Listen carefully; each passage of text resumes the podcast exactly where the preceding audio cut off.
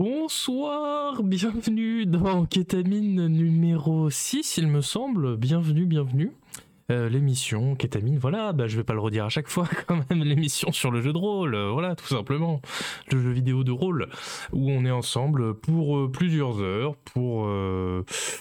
euh, voilà, parler des jeux qui ont des, des- feuilles de perso et des combats éventuellement au tour par tour. euh, et ça peut être en temps réel, mais au tour par tour, euh, c'est mieux. Voilà, avec ce soir un programme assez chargé, mais je, vais y revenir déjà. Bonsoir tout le monde. Bah oui, salut tonton, salut Blob.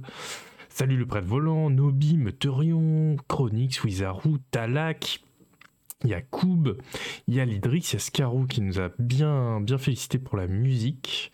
Euh, c'est fort gentil, la musique du générique, c'est vrai qu'elle tabasse, je, le dis euh, en toute objectivité, vu que ce n'est pas moi qui l'ai composé, évidemment. Euh, merci merci d'être là. Salut Damien Dej, salut Rabbitman. Euh, c'est ici qu'on parle de The Ender Call of the Wild. On pourrait, on pourrait éventuellement. hein. Moi, je suis pas sectaire sur la définition de, de RPG, même si peut-être un petit peu. On va voir ça euh, dans l'actu euh, quand on va parler des Game Awards. Bref. Bon bah dé- désolé déjà parce que j'ai pas été là beaucoup ces derniers temps. J'ai eu une une assez grosse maladie qui était pas grave mais qui m'a cloué au lit pendant trois semaines. Euh, donc pendant trois semaines j'ai rien pu faire euh, du tout. Déjà aller faire mes courses c'était déjà le c'était mon Everest personnel. Euh, maintenant je suis tout à fait remis, il n'y a, pas de problème. Mais mais voilà du coup pas, pas de pas de kétamine, très peu d'articles aussi pour Canard PC. Malheureusement on a dû réduire ce que le volume de pages que j'écris d'habitude. Mais maintenant mais maintenant ça va. Et comme vous le savez, la santé avant tout. Euh, je vous rappelle que, au passage, que l'émission est dispo en podcast. euh, si vous n'aimez, si vous aimez que l'audio, euh, c'est sur Spotify, Deezer, Apple Podcast, Google Podcast, flux RSS, tout ça, et c'est rassemblé à l'adresse ketamine.lepodcast.fr. C'est assez facile. Euh, la spéciale Mario RPG, en fait j'adore les RPG Mario et Luigi. On pourrait faire une spéciale euh, Mario RPG un jour, moi, encore une fois, moi ça me pose pas de problème, faut juste qu'on trouve quelqu'un de compétent pour en parler, parce que c'est pas du tout mon cas.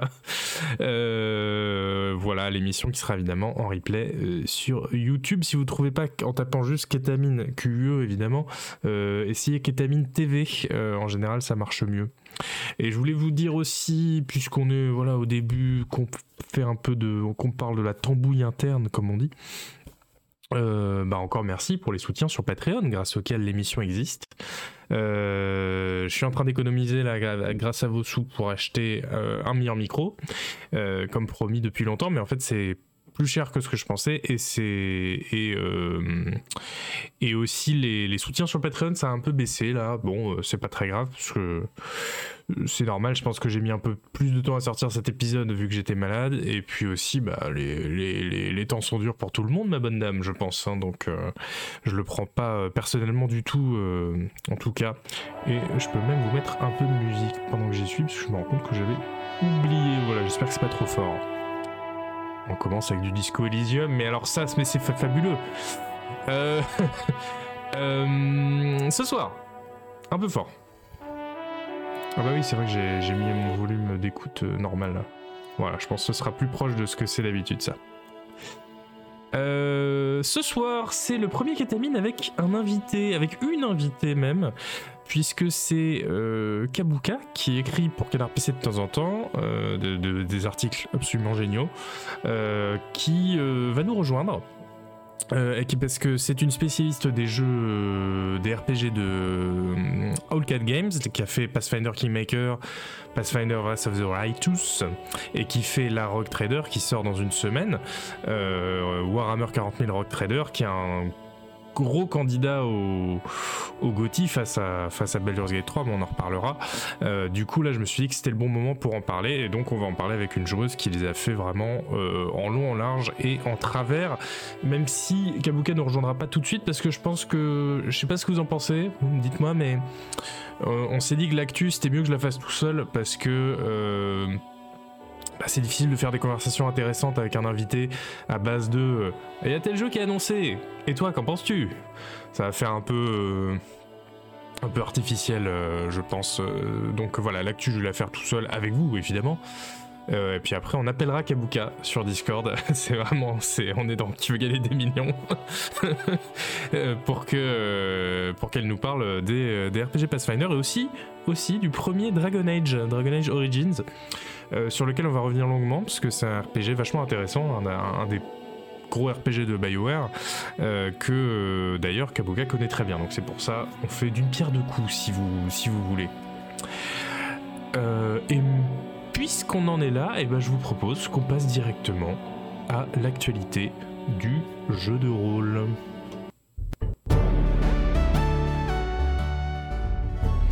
Bonsoir, alors dans l'actualité du jeu de rôle, ce mois-ci il y a eu pas mal de choses. On va du coup parler de choses très hétéroclites. Et je voulais commencer en euh, profitant de la sortie d'un DLC de Vagrus euh, que je pense euh, vous n'avez pas forcément vu passer. La musique est un peu forte. Je baisse un tout petit peu voilà pour voilà pour mettre un coup de projecteur sur ce RPG que vous connaissez peut-être pas alors ça ressemble à ça Vagrus The Riven Realms.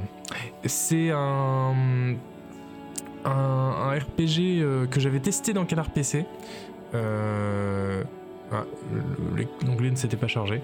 Euh, voilà, c'était en 2021. Vagrus The Riven Realms, des pourris et des roms. Ah, à l'époque, on savait faire des titres. On le savait. Euh, euh, mais bref, donc c'est un, RPG post-apo euh, où l'humanité est revenue un peu à des une ambiance un peu plus genre Moyen Âge ou Empire romain corrompu jusqu'à l'os, vous voyez. Et un RPG assez cool où on joue le maître d'une caravane de marchands. Euh, c'est très très très bien. C'est très bien écrit, surtout ce qui est rare de nos jours.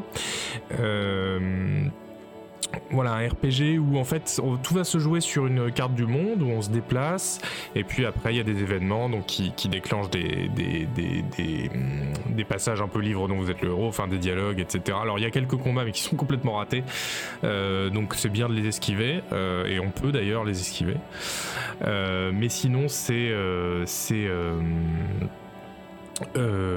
très très chouette. Alors moi ce qui m'avait rebuté c'était qu'il y a vraiment un côté euh, simulation euh, de marchands euh, où on peut améliorer sa caravane, il faut faire des choix vraiment très, bah, vraiment très réaliste de mettre de caravane dans un monde comme ça où on se dit ah si je vais une demi-journée dans, dans cette direction là si ça se trouve je vais plus avoir assez d'eau pour faire demi-tour si ça se passe mal.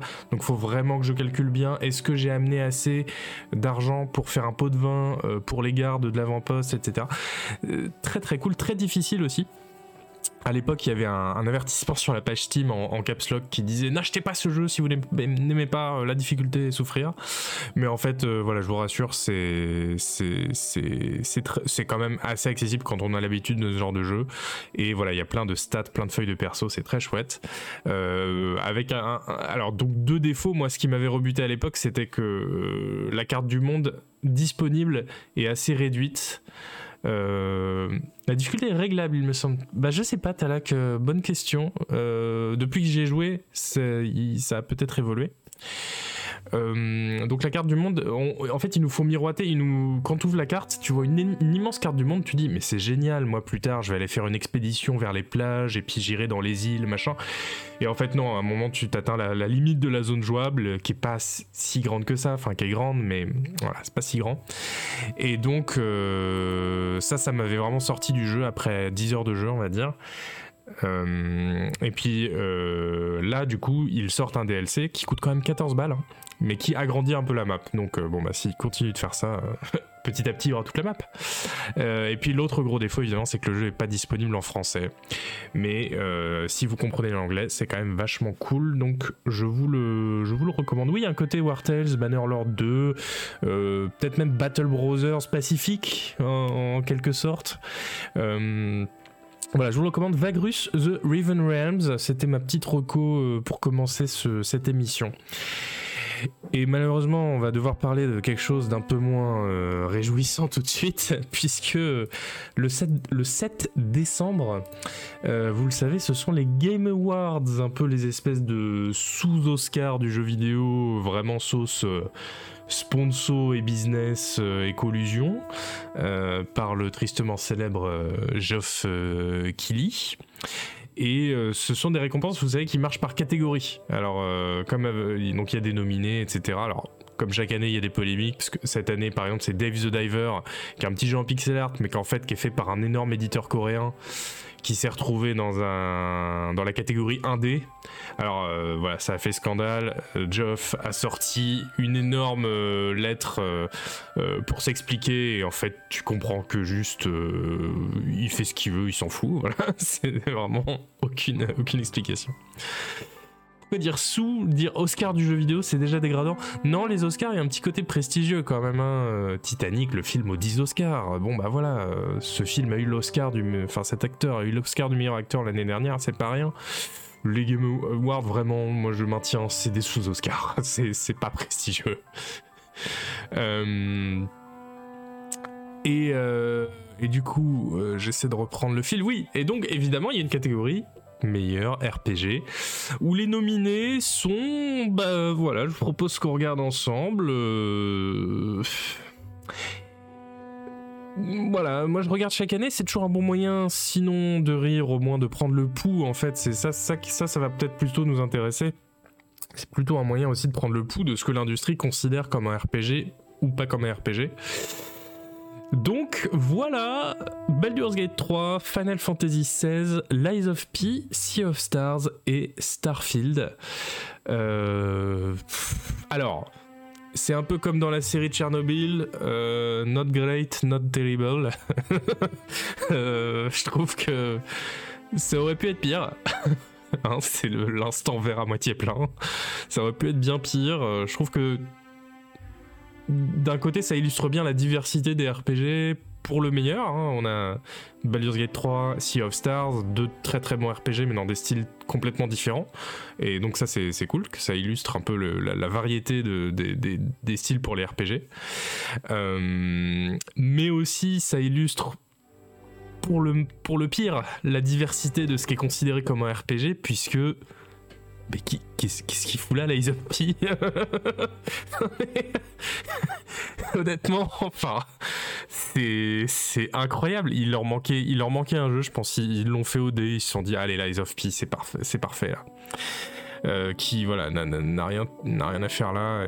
Bon, alors, je pense que le problème, c'est peut-être vient peut-être de Lies of P et pas de l'étiquette RPG, parce que peut-être que Lies of P, en fait, ils savaient pas dans quoi le mettre. Non, mais si, il y, a une catégorie action. Forcément, il y a forcément une catégorie action, donc oui, bon. Il y a de l'XP, c'est du RPG, voilà, voilà. Bah, ça illustre bien à quel point, voilà, exactement, le RPG, c'est devenu euh, une esthétique, des mots-clés, des étiquettes, euh, hop, il y a de l'XP, hop, RPG, voilà. Euh, c'est devenu plus ça qu'un vrai genre de jeu vidéo à part entière, et D'ailleurs, bah, ça c'est cours, euh, de RPG niveau, niveau 0, hein, mais pour les gens qui peut-être nous rejoignent, euh, c'est pour ça aussi euh, que, comme beaucoup, nous on s'est rabattu sur le mot CRPG pour parler des RPG, pour être sûr que les gens comprennent de quoi on parle. Puisque maintenant dire RPG, ça peut vouloir dire Lies of P. Donc au moins CRPG, on est sûr que ça n'a pas encore été dévoyé, on va dire. Je suis plus surpris par l'absence de Zelda dans la catégorie, mais complètement, mais je pense que c'est parce que Zelda, ils l'ont mis dans plein de catégories déjà, dont la catégorie Game of the Year, donc peut-être qu'ils voulaient pas cumuler trop, quoi. Après, c'est pas plus mal, le genre se démocratise, il n'y a jamais eu autant de choix. Oui, oui, mais ça, c'est la position qu'on défend tout le temps dans cette émission. Hein. On fait pas du gatekeeping, la preuve, euh, Sea of Stars, même Starfield, bon, la qualité, on en reparle, mais clairement RPG. Euh, bon, par contre, Lies of P, c'est vrai que j'ai un peu plus de mal. Après, j'y ai pas joué, donc euh, peut-être que je me trompe. J'aurais mis Dave the Diver à la place, oui, complètement. Dans CRPG, le C correspond à quoi? Ça correspond à computer. justement, c'est pour faire référence à la vague, euh, enfin pas à la vague, mais aux premières décennies du jeu de rôle sur ordinateur qui, qui, s'était consacré à vraiment essayer de d'adapter l'expérience du jeu de rôle sur table sur ordinateur. Voilà, souvent on oppose euh, CRPG et JRPG pour dire le JRPG c'est à la japonaise, le CRPG c'est à l'occidental. En fait, non, faut, faut plutôt euh, opposer CRPG et TTRPG, le, tabletop euh, RPG, puisque c'est une opposition, enfin il y a un lien direct avec ça. salut la rigueur. voilà donc une sélection euh, ridicule, euh, même si et en fait, enfin, je sais pas, je sais pas ce que vous en pensez, mais c'est cousu de fil blanc, parce qu'évidemment, Baldur's Gate 3 va gagner. D'ailleurs, alors il y a un Zelda en face, mais c'est possible qu'il gagne le, le, le, ce qui pour un RPG à l'ancienne est quand même énorme. Euh, qui gagne le GOTY au Game Awards, je veux dire la catégorie meilleur jeu. mais s'il n'y avait pas Baldur's Gate 3, clairement Sea of Stars est incroyable. Euh, même si c'est probablement Starfield qui, gagnerait par-dessus, puisqu'on vous le disait au Game Awards, c'est pas tellement la qualité des jeux qui, les, regarde en premier. Hein.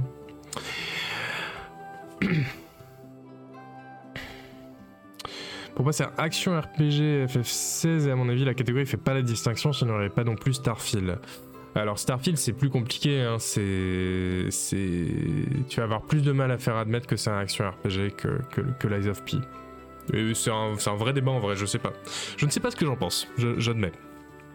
Mais c'est pour ça, c'est pas grave, laissons de côté l'Amérique, donc ça ce sera le, le, verdict, ce sera le 7 décembre au Game Awards. Laissons de côté du coup euh, le verdict le, je m'en mêle les persos. L'Amérique, laissons de côté l'Amérique, voilà. Parce que ça, ça va bien. C'est quoi cette musique? Oh, Rivelon de Divinity Original Sin 2. Très bien, bah, bravo Borislav, le compositeur. Donc, laissons de côté l'Amérique pour revenir dans nos régions. Car l'info vient de tomber euh, ce soir, juste avant l'émission. Euh, j'ai dû refaire mon conducteur juste avant l'émission, puisque j'ai eu le communiqué de presse, que euh, était annoncé un nouveau DLC pour War Tales. Vous savez, donc le, RPG de, gestion de mercenaires français, euh, c'est fait par Shiro Games, euh, qui est le studio bordelais a fait euh, Northgard, Dune, Spice Wars, qui du coup sortira une extension le 7 décembre, qui porte peut-être sur le seul thème à même de me faire réinstaller le jeu.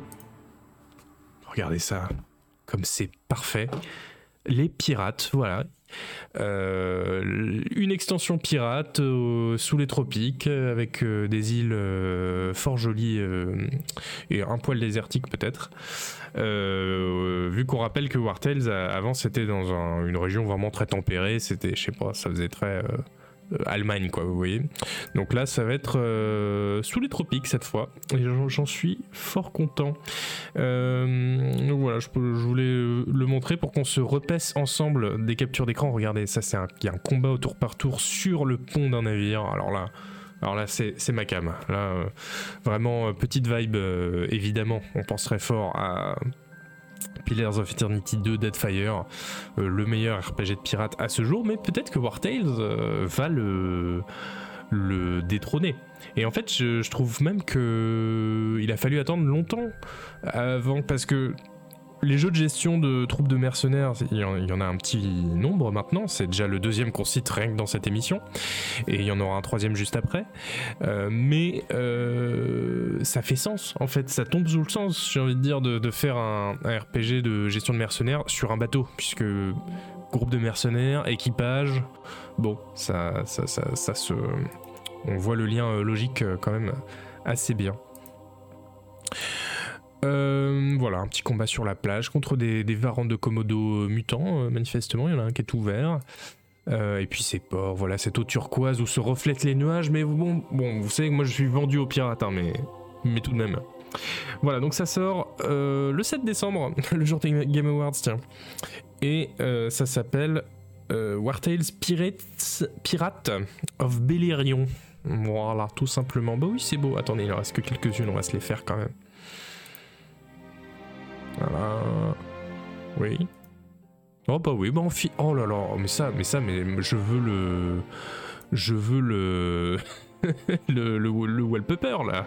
Oh putain, comment j'ai dit ça? Oh l'accent. Le wallpaper vous, vous, connaissez pas les wallpapers? Euh, bref, je sens que je suis en train. C'est les jeux de pirates, ça, ça me. Mon cerveau, ils font. Ils font en direct. Euh, et justement, pour revenir sur Terre, mais alors là en mode euh, douche froide, voilà, direct, là je vais bien revenir sur Terre direct. On se motive, il faut le faire. Vous saviez que je ne passerai pas à côté dans cette émission. Vous saviez que ce serait traité. Rassemblons notre courage, puisque euh, il faut regarder les premières images de la série Fallout, qui sortira le 12 avril. Il y a eu un first look, comme on appelle dans l'industrie du, du movies. Euh, un first look chez Vanity Fair avec cette photo de la série. Et bon bah voilà, passons, allons tout de suite. Donc une photo d'une euh, d'une meuf devant un, ordi, j'allais dire, qui sort d'un abri avec le voilà le la main devant le visage. Bon ça c'est assez bien vu hein, parce que Fallout 3 et Fallout 76 euh, commencent vraiment comme ça.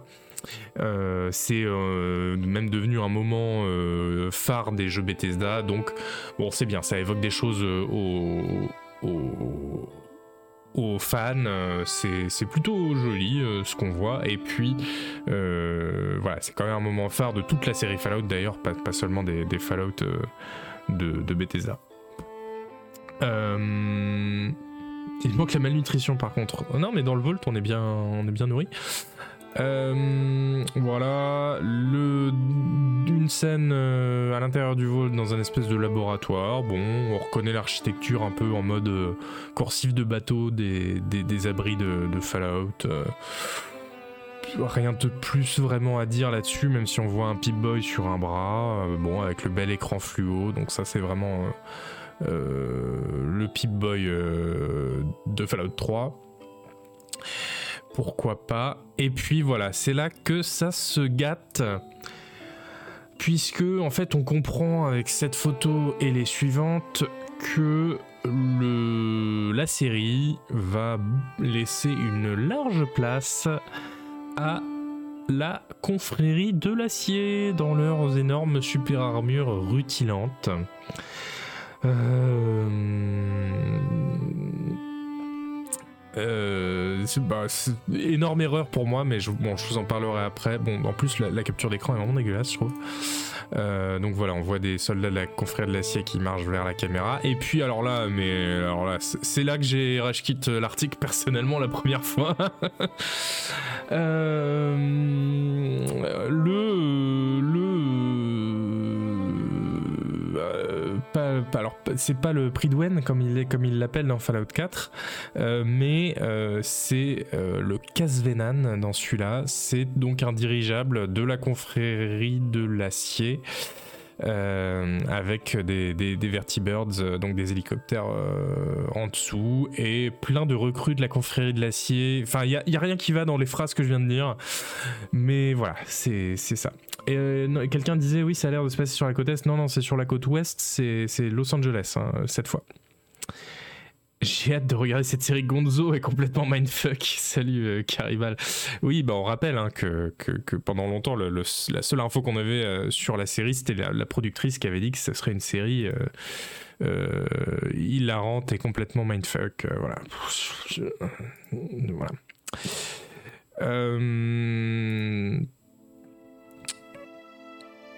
Alors ensuite on rentre vraiment dans le vif du sujet avec une super armure euh, et un gros, gros fusil.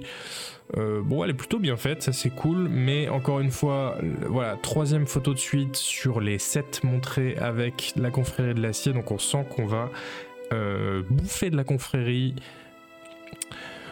une ville de survivants, euh, une ville qui a l'air de faire 5 mètres carrés, mais bon, ça c'est autre chose.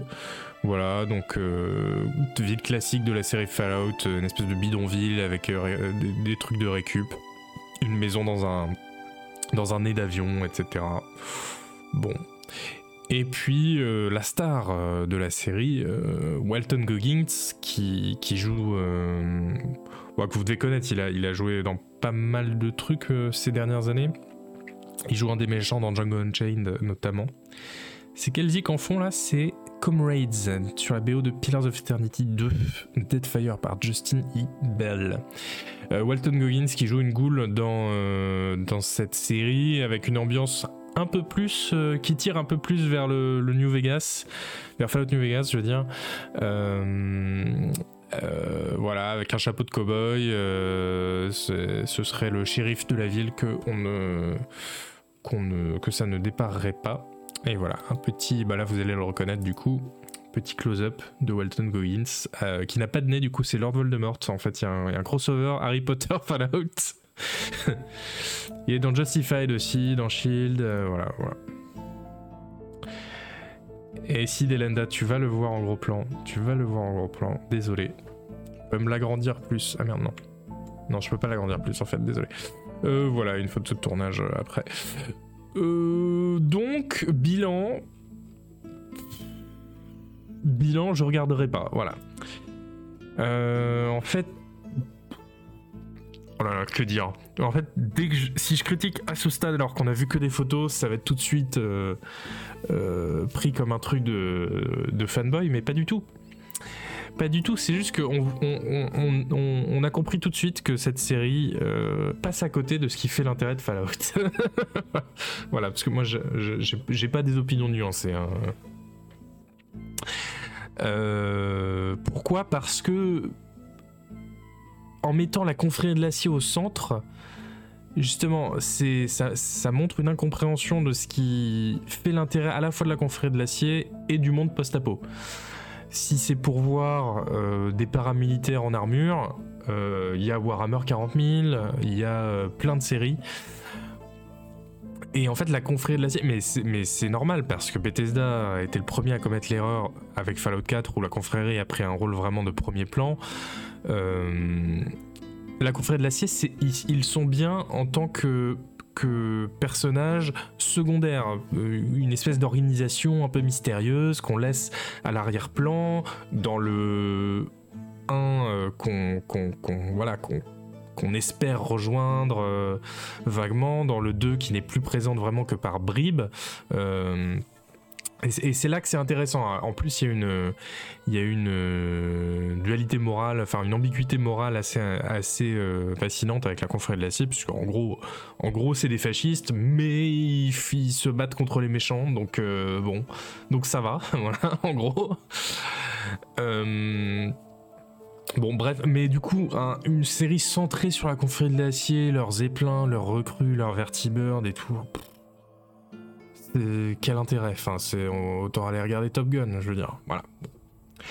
Euh, je vais pas développer plus parce que je, pense que j'ai déjà saoulé tout le monde en parlant de Fallout, mais euh, mais c'est pas grave parce que puisqu'on est dans Fallout, je voulais euh, rappeler l'existence aussi en passant d'un très bon guide chez PC Gamer. J'ai oublié d'ouvrir le lien, voilà, euh, qui euh, un très bon guide, qui s'appelle How to Get the Most Out of Classic Fallout Games Today. Euh, c'est un guide qui est sorti l'an dernier mais qu'ils ont republié là et mis à jour sur comment installer les premiers Fallout, le 1, le 2 et Fallout Tactics, et quel mode utiliser pour ce faire. c'est assez complet, j'ai moi-même été surpris de la, de la, qualité du guide, des conseils qu'il donne. c'est très très à jour puisqu'il parle même de Fallout 2 pour euh, le Fallout Etu pour, euh, pour installer Fallout 1 qui, est le portage mais qui est sorti en début d'année hein, qui est le portage de Fallout 1 dans le moteur de Fallout 2 enfin bref. Donc ils en parlent donc euh, franchement ils sont bien renseignés ce qui est, quand même pas une caractéristique que j'applique souvent aux journalistes qui font des voilà de grands médias mainstream qui font des, des articles sur les premiers Fallout. Euh, salut Eraser. mais Fallout 3 et Fallout 4 sont totalement torchés avec la part de mystère la confrérie. Ah oui, non mais complètement. Bah c'est juste que oh grosses armures, gros flingues, allez c'est parti, on en fait une faction et puis on les voit et puis on prend leurs flingues et leurs grosses armures. Voilà. J'ai pris les Fallout il y a quelques temps quand ils étaient offerts sur Epic. Vous savez si c'est des versions ok Ah, j'avoue que la version Epic, je sais pas. Bon, a priori, il devrait pas y avoir trop de trop de problèmes. Hein. Ah, Corentin Limier, moi, je crois qu'on est assez d'accord hein, sur les Fallout. Il euh, n'y a pas a pas trop de trop de soucis. Euh, je crois que j'étais même plus ouvert que lui, puisque lui, si je me souviens bien de ses tweets, enfin de ses tweets sur Blue Sky, euh, il a découvert que Fallout 3 c'était bien euh, cette année, alors que moi je dis depuis le début que Fallout 3 c'est un jeu qui, qui, a plein de qualités. donc voilà, il est plus gatekeeper que moi.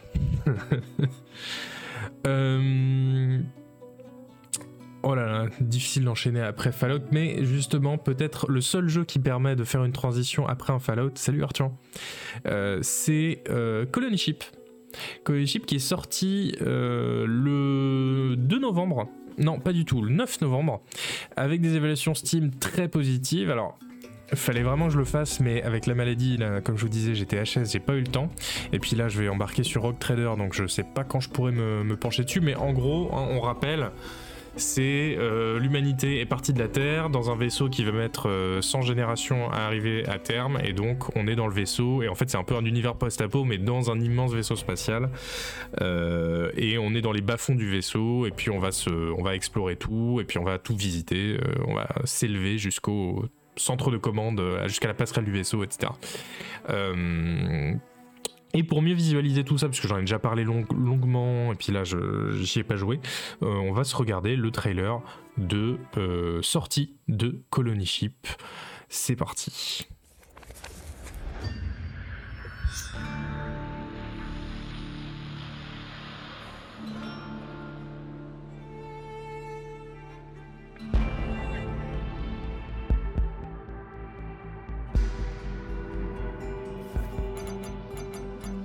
Oh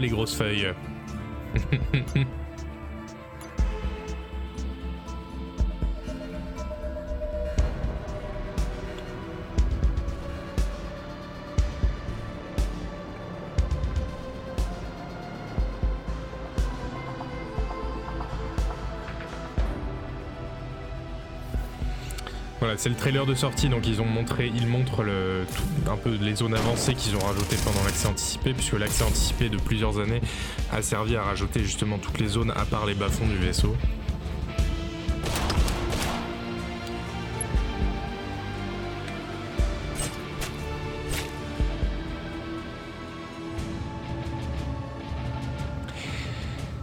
Oh, c'est un petit trailer. Voilà, Colony Ship, euh, il me tourne bien, mais j'irai pas à l'aveugle, je n'ai vu aucun test. Alors, il a, il, a des bonnes reviews hein, sur, euh, sur Steam. Donc, euh, apparemment, c'est bien, mais c'est vrai que l'accès anticipé, moi, m'avait pas laissé complètement convaincu. Ça restait.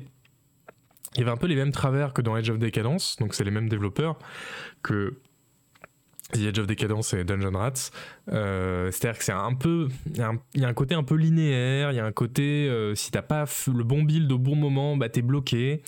Euh, c'est très dur, mais ça c'est bien. C'est juste pour vous prévenir, c'est un jeu assez exigeant en termes de combat. Et si tu n'as pas le build pour faire les combats, t'as vraiment pas intérêt à en lancer. Et il vaut mieux essayer de s'infiltrer, faire de la diplomatie, etc. Euh, et puis au niveau beauté, les décors sont beaux. Après, les animations sont pas magiques, mais bon, c'est un petit studio euh, international, mais, surtout polonais, donc on peut leur, euh, leur pardonner. En tout cas, voilà, vraiment un RPG de niche mais assez ambitieux et par des développeurs qui ont fait leurs preuves. Donc je pense que si vous regardez cette, émission, a priori, vous devriez être en terrain connu si vous l'achetez et a priori même ça devrait, ça devrait vous plaire. J'ai arrêté en cours de route un peu blasé de reprendre des sauvegardes à plus de deux heures parce que bloqué par la difficulté des quêtes que je choisissais. Bah voilà, c'est le même problème que dans The Edge of Decadence. C'est terrible, hein. Ouais. Les bonnes reviews Steam, ça suffit pas, surtout pour un jeu de niche. Oh, quand même, quand même. Allez, euh, donc ça c'était Colony Ship. Et je vous signale aussi, sorti euh, début novembre, le 2 novembre, c'est. Oh, pardon. C'est The Iron House que vous voyez à l'écran. Alors, un RPG tactique en pixel art, euh, pixel art vraiment délicieux, je trouve. Euh, donc, j'avais, j'avais testé pardon, l'accès anticipé en printemps 2022. Et là, il est sorti pour de bon. Euh, avec l'histoire complète, des nouvelles classes de perso, du nouveau loot, une map plus grande. Euh, voilà, c'est la 1.0, là, ça y est. Donc je rappelle, bah, c'est comme on en parle, c'est vraiment devenu la mode ces dernières années, c'est incroyable. Hein. Un jeu de gestion d'une compagnie de mercenaires dans un univers un peu high fantasy. Euh, voilà, euh, donc on a euh, la, grande force du jeu, c'est que tous les persos, il y a pas mal de classes de persos qui se jouent très différemment. Ça, c'est une des forces par rapport à par exemple un Battle Brothers où bon bah on a enfin voilà, tous les, tous les persos sont des combattants, soit à l'arc, soit avec une arme au corps à corps. Alors que là, The Iron House, il y a voilà, il y a un il y a la classe du pyrolancier, il y a la classe du barde, il y a la classe du, du, ninja, enfin j'en sais rien. Euh, mais en tout cas, il se joue assez différemment, donc ça donne des combats assez chouettes. Euh, et euh, alors le truc c'est que j'avais bien aimé l'accès anticipé, mais je trouvais qu'un an et demi pour finir le jeu, le développement du jeu, c'était un peu trop court. Et effectivement, a priori, les les les reviews Steam me donnent raison puisque le, jeu est globalement bien accueilli, mais euh, bon, il y a des joueurs qui pointent quand même que les combats auraient pu être un peu, un peu mieux, l'équilibrage un peu mieux dosé, euh, voilà. Bon, n'empêche que je pense que c'est un très chouette jeu. S'il y a des soldes à Noël et que vous aimez ce genre de jeu, à mon avis, vous pouvez y aller. Voilà, je, je, fais pas de test, mais euh, voilà, il y a un peu ce même côté que dans Battle Brothers, que dans War Tales, où euh, voilà, on choisit bien nos, contrats, on évolue sur la carte du monde, et puis après, on améliore notre troupe, notre équipement, on monte en niveau. Les classes de perso, comme je disais, sont très chouettes à découvrir. Voilà, donc euh, ça, fait bien plaisir. Voilà, c'est ma, conclusion. Voilà pour The Iron Oath, le serment de fer. Euh, je voulais aussi qu'on s'attarde un petit peu sur un article qui est sorti il y a 10 jours seulement de PC Gamer que j'avais mis de côté. C'est un long article qui s'appelle For the love of all that is holy, it's 2023. Why is it still so annoying to respect in single player RPGs Oui, bah eux, ils font pas des titres courts, hein, effectivement. Donc euh, voilà, un article pour se plaindre du fait qu'on est en 2023, pourquoi on peut pas respect, euh, reset notre perso et faire un autre build euh, dans les RPG solo modernes. Alors.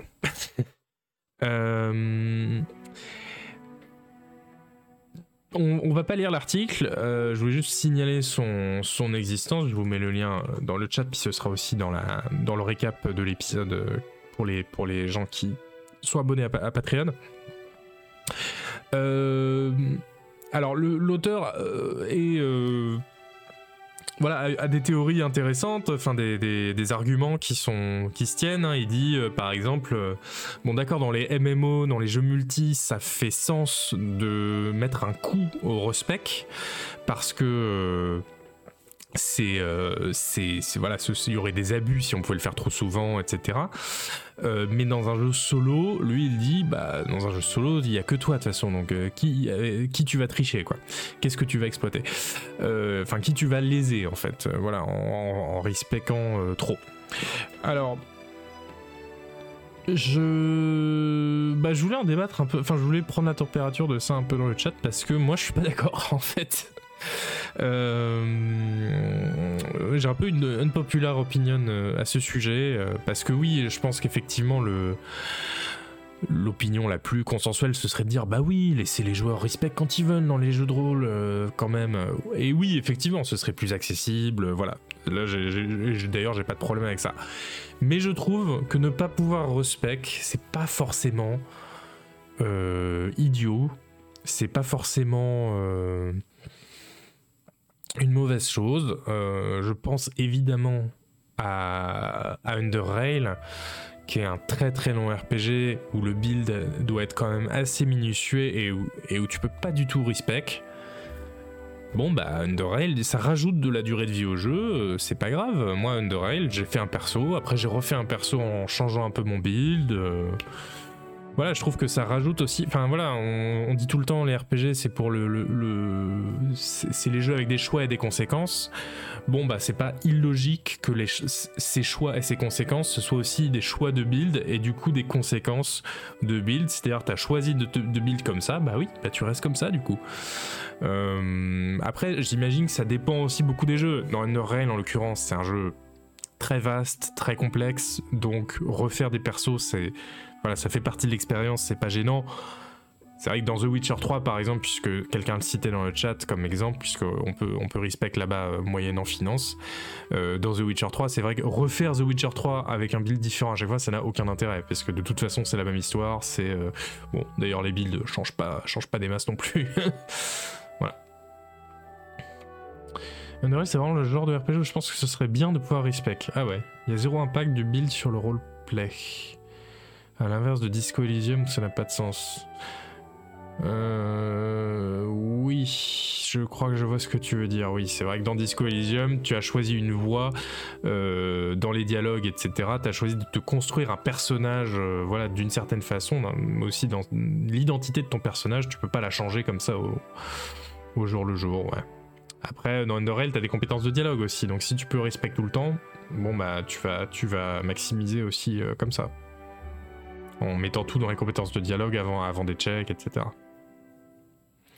Hello, je suis une chèvre pour build, donc j'apprécie pouvoir respect quand je connais de plus en plus les mécaniques du jeu, sans forcément devoir recommencer une partie entière. Surtout quand t'es parent et que t'as pas un énorme temps de jeu.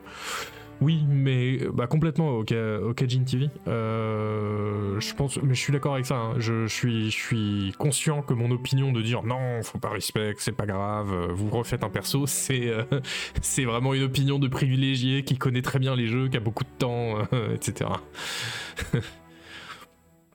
Ça peut aussi créer une forme de metagaming, nous dit Docteur Subtil, où tu peux respecter totalement ton perso avant un challenge pour l'adapter à ce challenge spécifiquement. Donc c'est normal de mettre un prix. Oui, voilà. Euh, c'est pour ça que je suis pas non plus d'accord avec le truc de bah, en solo, euh, on, devrait pouvoir respect quand on veut. Disco Elysium, ça n'aurait pas de sens. Non, mais ça, je pense qu'on est tous d'accord là-dessus. Mais parce que le, build, c'est l'identité de ton personnage, quoi. Ce qui, est, ce qui est vrai est très peu le cas dans les jeux de rôle. Hein. Ça pourrait être lié au niveau de difficulté choisi, euh, dit Bjornborn. Oui, c'est vrai, complètement. On peut respect en difficulté facile et pas en difficulté difficile. Ouais. Mais bon, c'est une. Ah, il y avait Kabuka aussi qui nous dit Pour moi, ça dépend aussi si le système de jeu est bien expliqué en amont. Si t'as foiré ton build parce que rien n'était clairement expliqué, c'est frustrant. Oui, complètement. Après, ça mène aussi à des dérives du genre de celle de Josh Sawyer qui, a un espèce de, nivellement par le bas où, euh, du coup, euh, on ne peut pas faire euh, d'erreur dans les builds, euh, voilà, parce que de mémoire dans les Pillars of Eternity, tu ne peux pas respect, et donc tu n'es pas. Ils ont fait en sorte qu'on ne soit pas pénalisé si on a fait un mauvais build. Tous les builds se valent, tous les builds sont bons, ce qui est pas très bien normalement dans un jeu de rôle. Tu dois pouvoir foirer ton build, euh, bah, sinon ça n'a pas d'intérêt de, réussir ton build en fait. donc ça c'est voilà une philosophie de design avec laquelle je suis pas d'accord, celle de, de Josh Sawyer. Donc ouais, peut-être que le, respect c'est bien, euh, ça te permet d'avoir un, parachute en fait pour que les, les, joueurs, euh, s'ils ont commis une erreur parce que tes systèmes sont mal expliqués ou sont trop complexes, puissent les rattraper, ouais. Si tu veux respect quand tu veux dans Pillars 2 en plus, ah mais alors n'importe quoi, vraiment.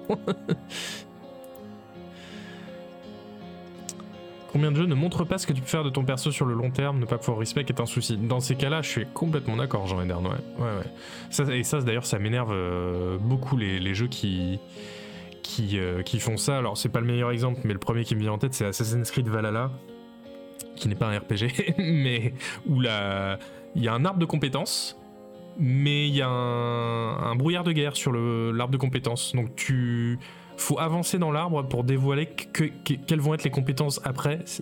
C'est horrible. Donc je sais plus, mais il me semble euh, du coup avoir cherché, euh, je cherchais une compétence en particulier, bah du coup j'ai tâtonné dans l'arbre. Euh, ah non, c'est pas par là, merde, bah je viens de dépenser 5 points pour rien. Enfin voilà, c'est complètement, complètement débile.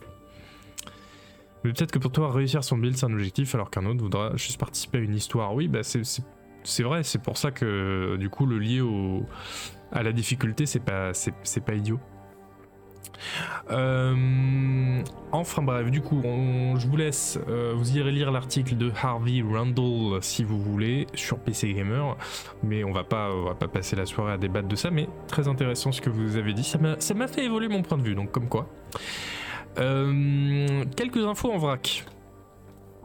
Il y a The Thaumaturge, vous savez, c'était le RPG ambiance Jack l'Éventreur à Varsovie avec de la magie noire. Euh, qui était fait par des vétérans de, CD Projekt, euh, euh, qui devait sortir le 5 décembre. Finalement, hop, repoussé au 20 février 2024. C'est pas plus mal. Enfin, de toute façon, un repoussage de jeu, c'est toujours bien, parce qu'ils sortiront en meilleur état. Et les devs peut-être cruncheront moins, peut-être. Euh, mais c'est bien parce que on sentait le jeu un peu casse-gueule hein, avec euh, donc ce, à la fois euh, jeu en 3D isométrique dans Varsovie et un système de combat au tour par tour avec des cartes, de la magie, des enquêtes, voilà. Bon, oui, prenez quelques mois de plus pour finir. Prenez quelques mois de plus, il y a pas de problème, voilà.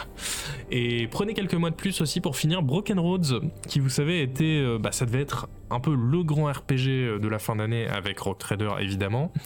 Euh, il devait sortir le 14 novembre et ce qui se passe c'est que avant en fait ils ont sorti une bêta. D'ailleurs moi j'ai reçu la clé du jeu pour le test. On m'a dit c'est bon tu peux commencer à y jouer pour le tester ce que je n'ai pas fait parce que j'étais sur un autre jeu. Euh, et puis en fait, après une semaine, ils ont dit bon, euh, en fait non, euh, on sortira, on sait pas quand, mais plus tard. désolé, voilà. Donc en fait, ils ont dû avoir des très mauvais retours sur la, bêta, enfin la bêta, qui n'était pas une bêta, qui était censée être la version plus ou moins finale. voilà, donc ils se repoussent au, au calendrier grec. Là, on sait, il n'y a même pas de mois ou quoi que ce soit d'annoncé. pas de nouvelle date de sortie. Euh, voilà, donc on, attendra pour euh, tester donc ce, RPG post-apo australien euh, qui avait l'air d'avoir un peu bouffé Disco Elysium. On verra, on verra ce qu'il en sera, mais pareil, ça, aussi, ça avait l'air un petit peu casse-gueule, donc c'est bien qu'il finisse. L'année 2024 est déjà bien chargée, non? Oui, oui, oui, en termes de jeu et notamment de jeu de rôle, ouais, Docteur Subtil. On pourra, je pense qu'on le prochain épisode de Ketamine, je pense qu'on fera un épisode spécial. Euh, sur euh, les, euh, les, jeux de rôle de 2024 qu'on peut attendre et il me semble qu'il y a pas mal de choses. Hein. La loose avoir de mauvais retours alors qu'il n'a même pas joué. bah, moi je suis sévère mais juste. C'est voilà, je fais pas forcément que des mauvais retours. Euh, voilà, donc ça c'était Broken Roads. Et je vous signale aussi en vrac, en, vitesse, je veux dire, la sortie d'un RPG qu'on a loupé qui est sorti le 17 octobre, euh, qui s'appelle Cyber Knights Flashpoint. Euh, Cyber Knights Flashpoint, Knights avec un, K. Euh, c'est de l'accès anticipé et c'est un simulateur de, heist, de, braquage avec de l'infiltration, de la progression, du tour par tour. Alors la 3D est, assez moche, on va pas se mentir, mais les reviews sont très positives sur Steam, ce qui est pas donné à tous les jeux. Et voilà, ça a l'air tout à fait, tout à fait de qualité. Alors encore une fois, je ne le teste pas, mais euh, si vous aimez bien les braquages et les RPG isométriques euh, au tour par tour, je pense que ça peut valoir le coup de la rajouter sur votre euh, radar. Hein. Les soldes de Steam arrivent, les soldes de Noël, donc ça peut, ça peut être intéressant. Non, mais en plus, là, je regarde l'amendement et je me dis, oh, quand même, est-ce qu'on ferait pas un petit test? Bon, le problème, c'est la 3D. Hein. Faites des sprites en 2D pour des jeux comme ça, s'il vous plaît. S'il vous plaît. Bon, bref. Euh, voilà, Cyber Knight Flashpoint. Euh, c'est sorti depuis le 17 octobre et vous voyez, très très bonne review. 89% de reviews positives sur Steam.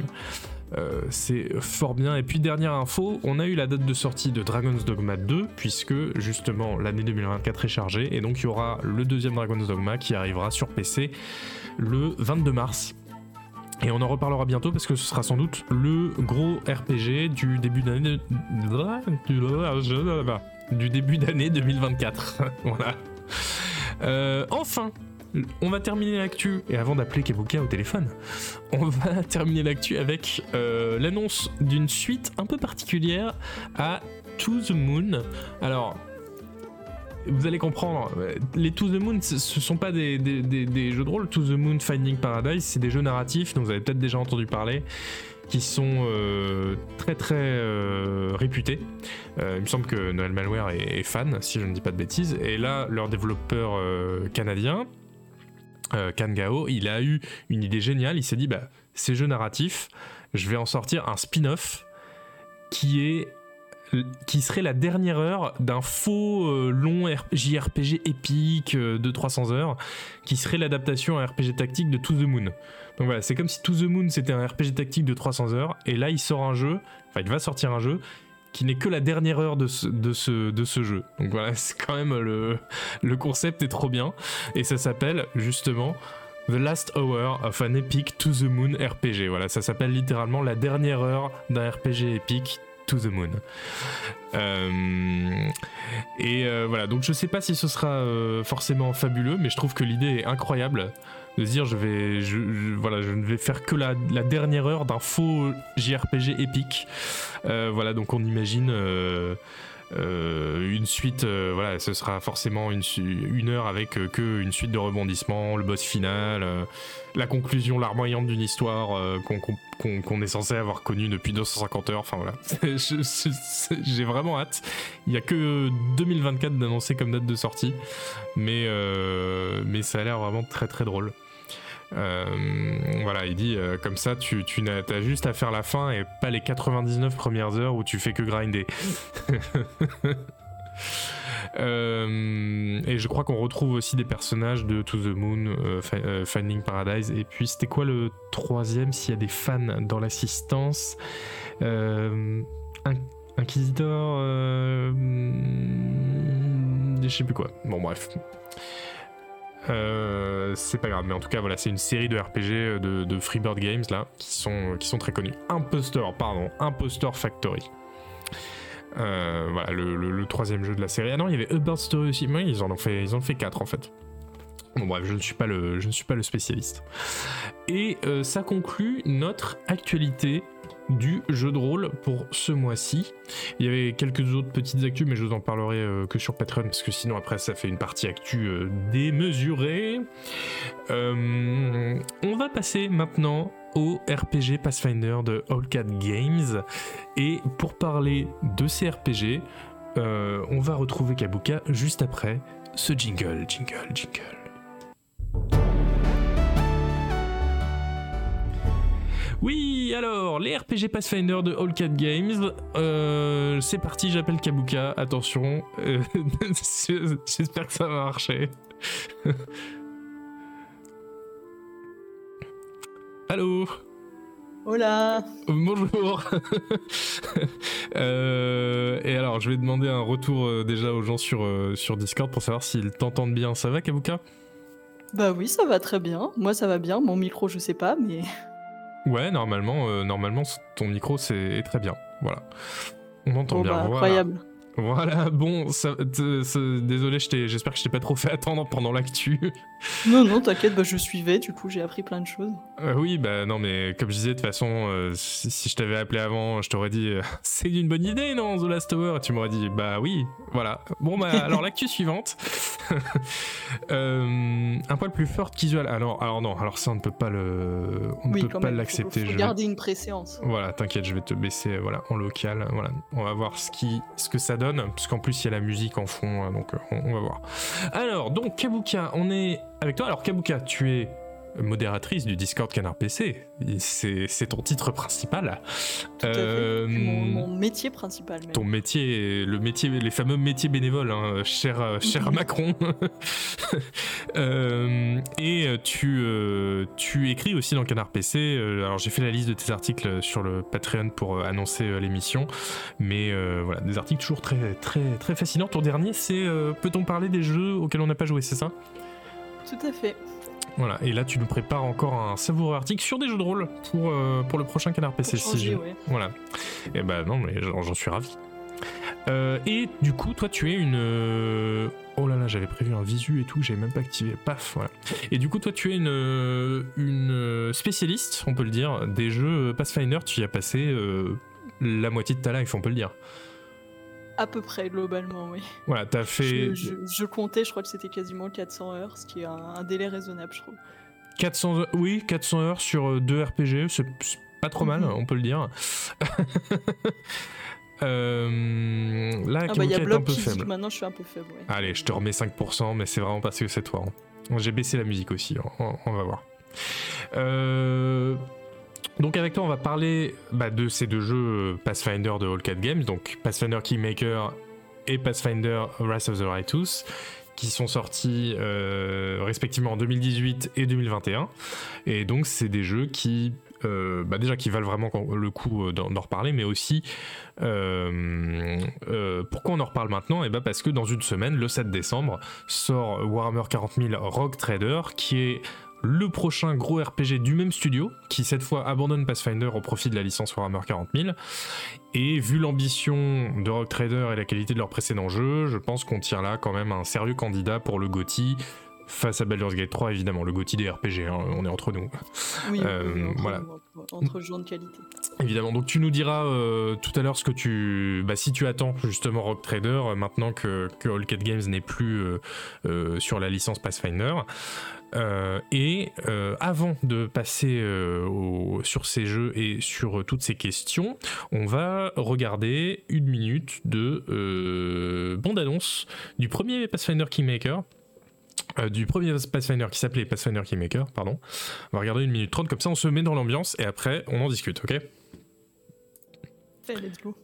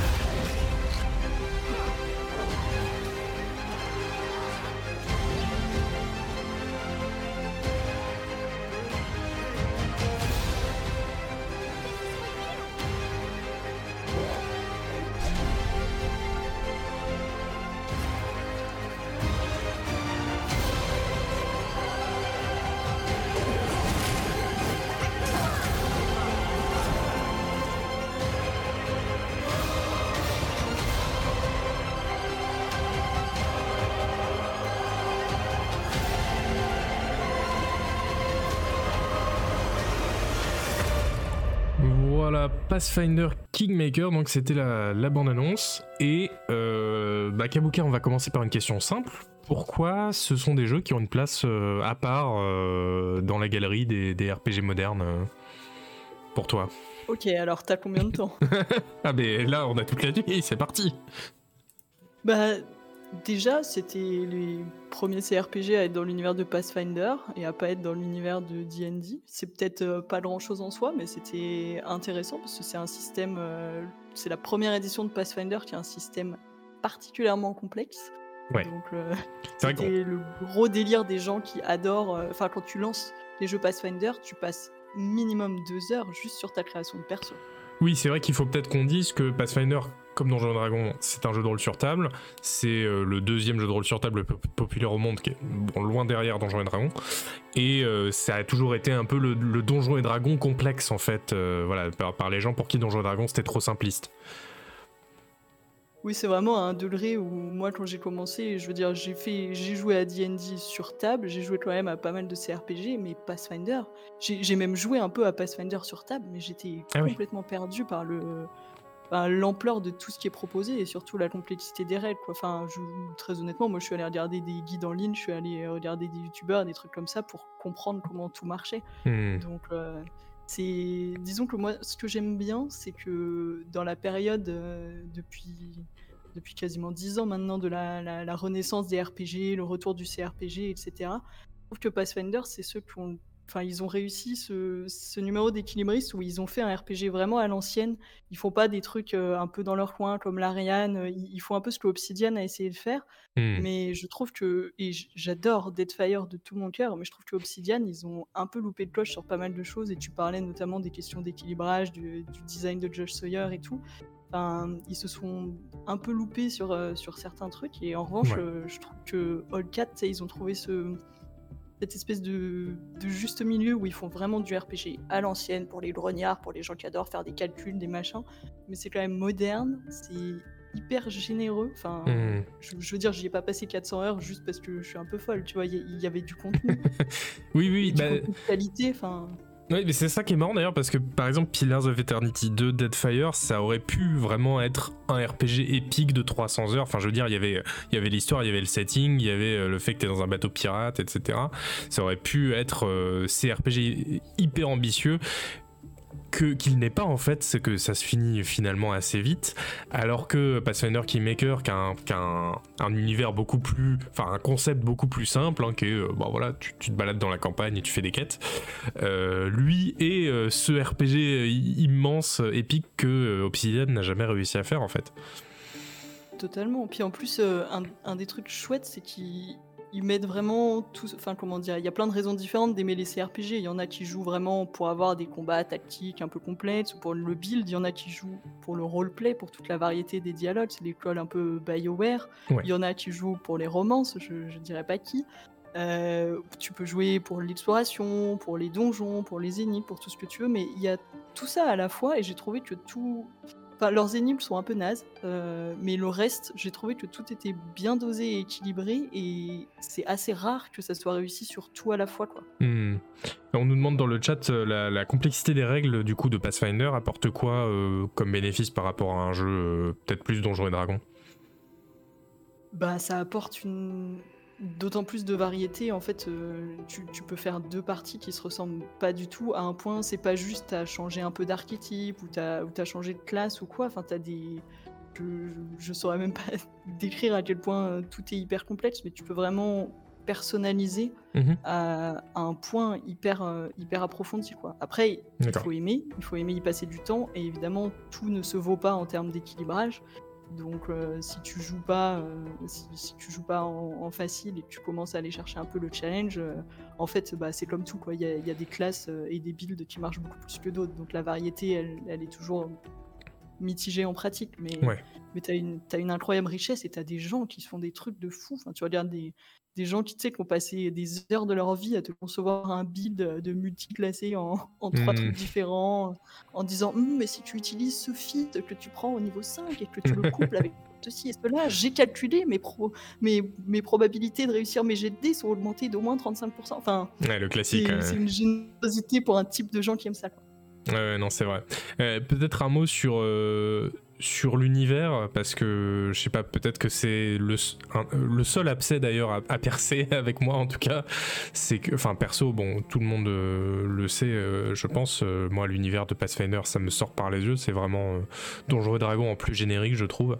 Mais toi, ça t'a pas, pas gêné Ça t'a jamais sorti de, du jeu? Au contraire, ouais. Alors, je vois juste, il y a Tiferet Kezula qui dit les vidéos de CRPG Bro, et oui, c'est absolument celui que j'ai regardé pour mes builds. euh, Il fait des trucs très pédagogiques. Mais euh, ben, figure-toi que j'ai mis longtemps à jouer à Kingmaker, justement parce que quand j'ai vu ça sortir, je me suis dit putain, qu'est-ce que ça a l'air chiant. Enfin, ça avait Hmm. l'air d'être le plus générique du générique de la fantasy. Enfin, c'est un univers, t'as des, je sais pas, t'as des tribus barbares qui sont très barbares, qui chassent le mammouth et qui ont des grosses épées et qui gueulent. Ouais. T'as des orques très méchants, t'as des liches qui font de la nécromancie dans un coin. Enfin, c'est hyper cliché, mais en fait, euh, bah, j'ai trouvé que c'était tellement bien écrit.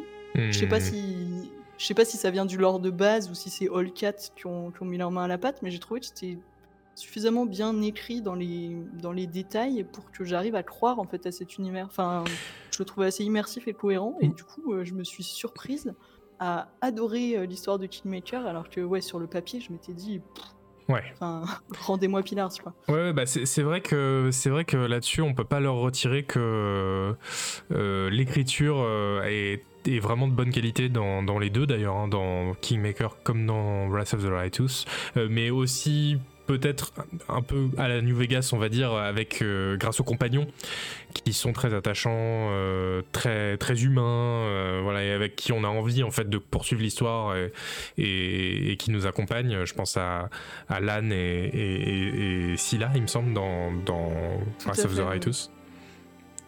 Mais Oui, bon. puis ils ont, ils ont des compagnons assez originaux aussi. Enfin, je, je spoilerai rien, mais c'est vrai que t'as des, t'as des surprises, en particulier dans Wrath, où t'as des, des choses auxquelles tu t'attends pas et, et ils, osent. euh, alors, surtout dans le deuxième, mais euh, un des trucs que j'ai bien aimé. Mhm. Alors, enfin, il faut savoir que moi, je déteste jouer mauvais dans un RPG, j'en suis viscéralement incapable. Même quand je me dis, allez, je vais jouer un personnage un peu gris moralement, je finis toujours par sauver tout le monde et par dire des trucs mignons.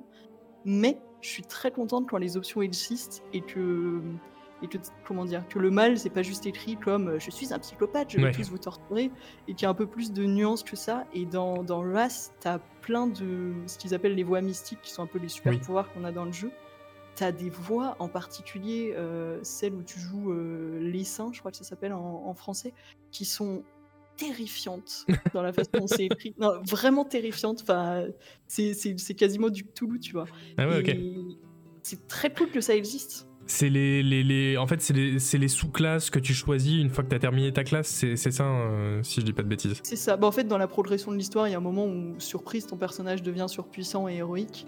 Et, Hmm. et ça te donne des, quasiment des super pouvoirs et qui, du coup, sont liés à un type. Ça peut être des anges, des démons. C'est ça, ouais. Et, Mais- et du coup, il y en a des un peu plus originales et qui sont plutôt bien écrites. Et ouais, et ça va, ça va assez loin dans l'écriture du mal de manière intéressante. quoi. Hmm. Mais oui, mais il me semble que tu peux même carrément choisir de devenir un ange euh, ou un truc comme ça. Et euh, Ah oui, justement, ça, ça fait partie bah, peut-être de la, ce que tu disais, de la générosité de All4, parce que la plupart des RPG s'arrêtent avant, en fait, ça. Et eux, non, ils te disent, bah, t'es arrivé au plus, au plus haut de ta forme dans, dans plein d'autres RPG, enfin, dans l'équivalent, là. Euh, mais, mais, mais chez nous, ça continue et tu peux vraiment devenir encore plus incroyablement fort comme tu l'as jamais été, en fait, dans d'autres jeux de rôle. Ça, c'est fou, quoi. Bah, c'est vrai que le fait que tu ailles du niveau 1 à 20, ça va être typiquement, bah, je pense à BG3 ou à Solasta, Mhm. où, ils, où ils sont pas allés jusque-là parce que c'est compliqué à implémenter. Mais dans, Ouais. dans Pathfinder, tu commences au niveau 1, tu finis au niveau 20, et il y a vraiment cette progression de quand tu es au niveau 1 et que tes mages, ils servent à rien à part lancer un sort de graisse au sol et se faire tuer en deux coups. Et qu'au au niveau 20, tu fais des trucs cosmiques surpuissants. C'est hyper euh, satisfaisant parce que tu sens que tu l'as gagné, tu vois, tu l'as mérité et, et quand tu vois les builds qui commencent à, s'enchaîner euh, chaque truc l'un sur l'autre, c'est hyper jouissif. Oui, c'est vrai que bah, maintenant que tu le dis, ça me fait peut-être être un peu plus clément avec. euh, euh, moi, j'ai un gros problème avec la plupart des RPG modernes, c'est que ça parle toujours. C'est toujours des histoires de religion. Euh, D'ailleurs, euh, je vais pas spoiler, mais il y a un RPG qui est sorti l'an dernier où, on- où le twist final, c'est qu'en fait, depuis le début, c'était une histoire de religion. Alors ça, ça m'a tué. Euh, et vraiment, j'ai l'impression que tous les RPG ne peuvent parler que de ça. Et donc, ça m'avait saoulé dans Wrath of the Righteous, puisque Kingmaker, ça parle pas de ça. C'est vraiment juste, on hérite d'un château à la campagne et du coup, après, bon, on explore autour, en gros. hein, si je dis pas de bêtises, tu me corriges. Euh, Mhm. Mais Wrath of the Righteous, c'est donc une- aussi adapté d'une campagne, euh, d'une vraie campagne de jeu de rôle sur table de Pathfinder, où on est, euh, euh, on rejoint en fait une croisade qui dure depuis 100 ans entre les anges et les démons, en gros. hein. Oui, tout à fait. Oui, Ouais. en gros, il y a une faille euh, qui fait que les démons euh, s'infiltrent dans le monde euh, des mortels et du coup, bah, c'est pas très ouf et donc il y a plein de croisades et qui marchent jamais, mais jusqu'à la nôtre. Voilà, c'est ça, exactement. Ah et bon. du coup, bon, ça me fait peut-être euh, être un peu plus. euh, Donc, moi, ça m'avait saoulé ça, mais en fait, effectivement, c'est peut-être aussi ça qui permet euh, cette incursion dans le, cette incursion dans le mystique, dans le, le religieux. C'est peut-être ça aussi qui, qui permet euh, le fait qu'on joue des, des demi-dieux à la fin, en fait. Oui, c'est ça, il y a un truc un peu crédible. Euh, Bah, j'avoue que moi, je suis le contraire de toi. J'adore. Enfin, ma classe préférée à jouer euh, dans, dans Donjons et Dragons en roleplay et tout, c'est toujours les prêtres. Euh, Hmm. J'adore euh, ce concept. Ah oui. Mais bah, typi- typiquement, dans Deadfire, j'ai pas, j'ai pas du tout aimé. Enfin, l'histoire principale avec les dieux. euh, Bah voilà. Sur le papier, ça m'intéressait, mais j'ai trouvé que c'était la partie la moins bien écrite.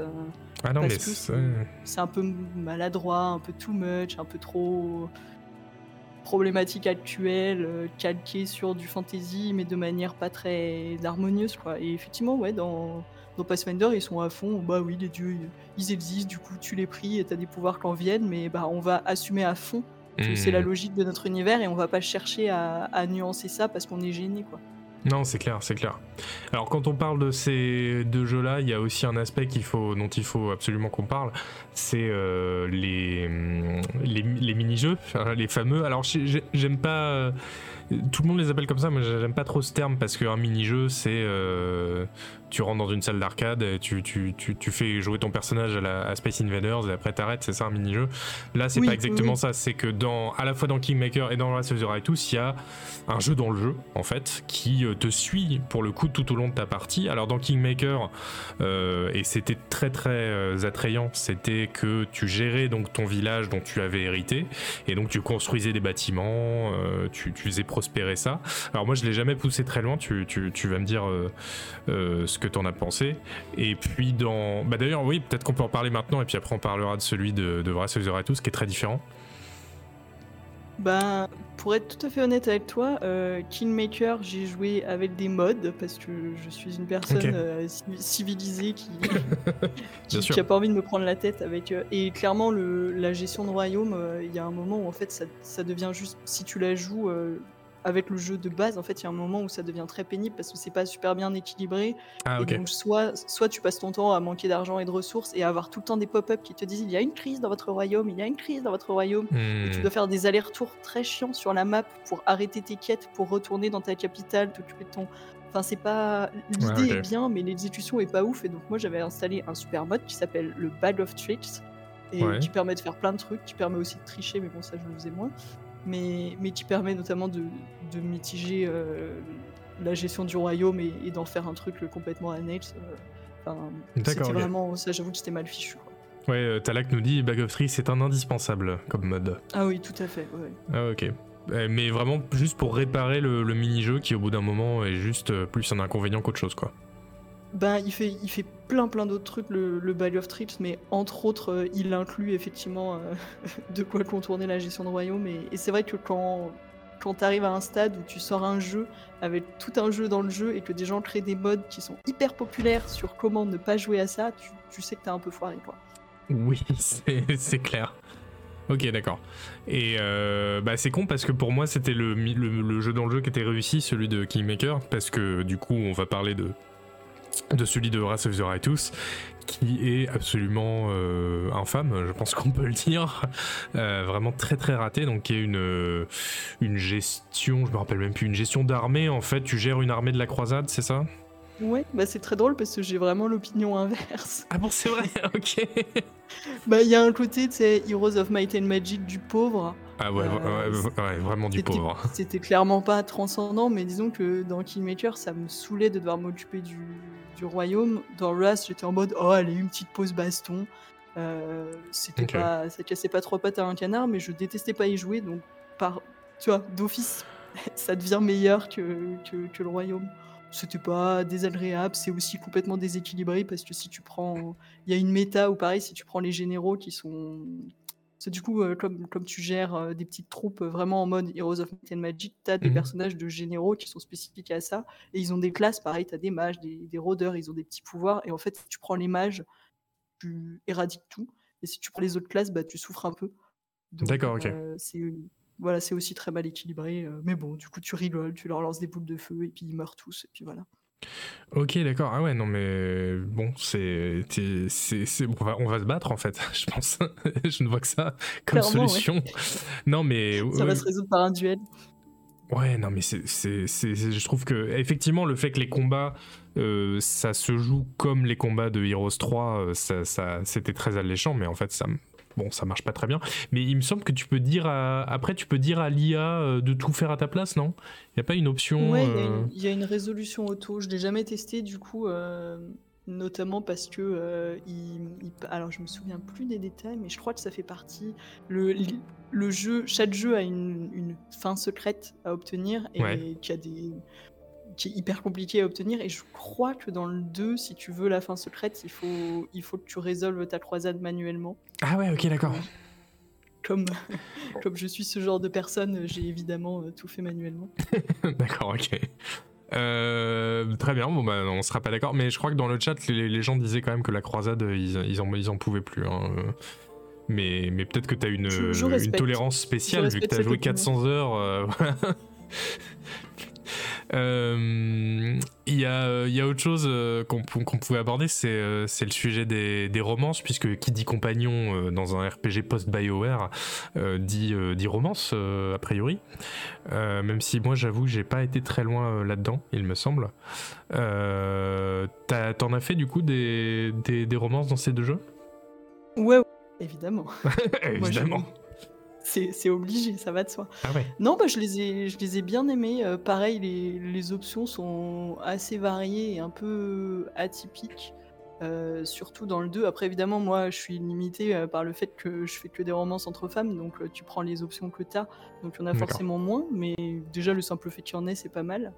Et il se trouve que, donc, sans, sans spoiler, dans, dans le premier, dans Kingmaker, la fin secrète implique une romance particulière, euh, une romance un peu secrète qui est du coup celle que j'ai fait et que j'ai beaucoup appréciée honnêtement. D'accord. Et dans le 2, il y a pas mal d'options et dans le 2, ce qui est intéressant, c'est que beaucoup des romances sont les persos euh, plus ou moins sur l'axe du mal dans tes compagnons. Ah. Donc euh, ça donne des choses assez osées et audacieuses. Pareil, je, je, voilà, je, je veux pas spoiler, je sais qu'il y en a dans le, dans le chat qui, qui sont en train de dire qu'ils en ont fait aussi. Mais ouais, y en- y en- voilà, c'est c'est pas au goût de tout le monde parce que du coup, des fois, t'as juste envie d'une romance euh, gentille et tu te retrouves avec des compagnons complètement psychopathes. Mais, mais Ouais. j'ai bien aimé qu'ils osent un peu ça, tu vois, qu'ils sortent un peu des, des clichés. euh. Bon, la, la romance BioWare, des fois, c'est hyper, euh, hyper plan-plan, quoi. Ça a son bon et son mauvais. Oui, oui, c'est clair, c'est clair. Euh, voire même parfois c'est inexistant quand tu, tu veux des romances LGBT, mais euh, on en reparlera peut-être. Euh, et euh, euh, bon, un, un pan très important du jeu, ça reste quand même les combats. Et, et- et puisqu'on va parler après de Rock Trader, bah, c'est important de savoir si les combats de Pathfinder et de Wrath of the Righteous étaient, bien. Du coup, toi, tu les, tu les faisais les combats ou est-ce que tu les as fait comme je crois que moi j'ai fait le premier Pillars of Eternity, c'est-à-dire avance rapide et, et difficulté minimum?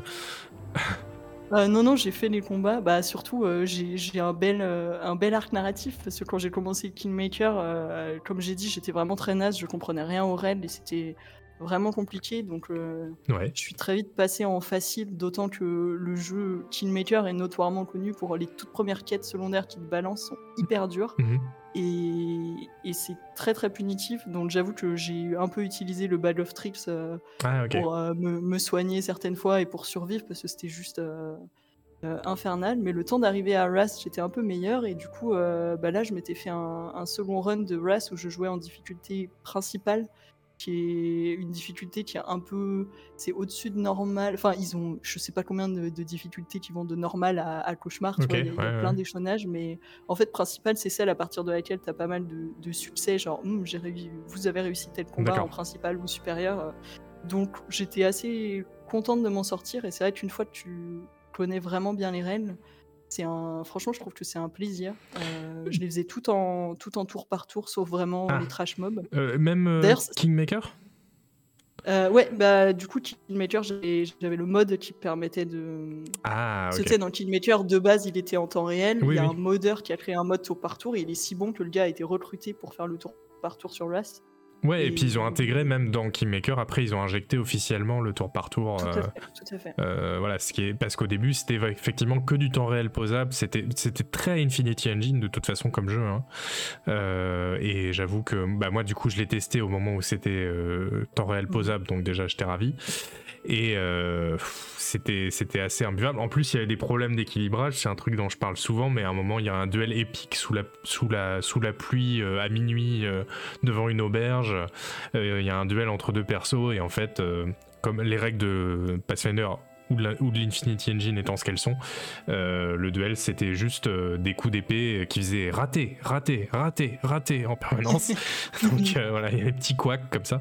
Mais en tour par tour, ça passe quand même beaucoup mieux, hein, il, faut, il faut le dire. Bah, je, je trouve aussi, bah, à partir, en fait, comme pour moi, comme c'est basé sur un système qui joue en tour par tour sur table, si tu Hmm. l'adaptes tel quel, ce qui est le choix qu'ils ont fait, bah, je trouve que tu perds énormément en lisibilité. Ouais. Donc effectivement, bon, les trash mobs, tu mets en, en temps réel et puis tu laisses tout le monde euh, passer en mode auto et ça se passe très bien, quoi.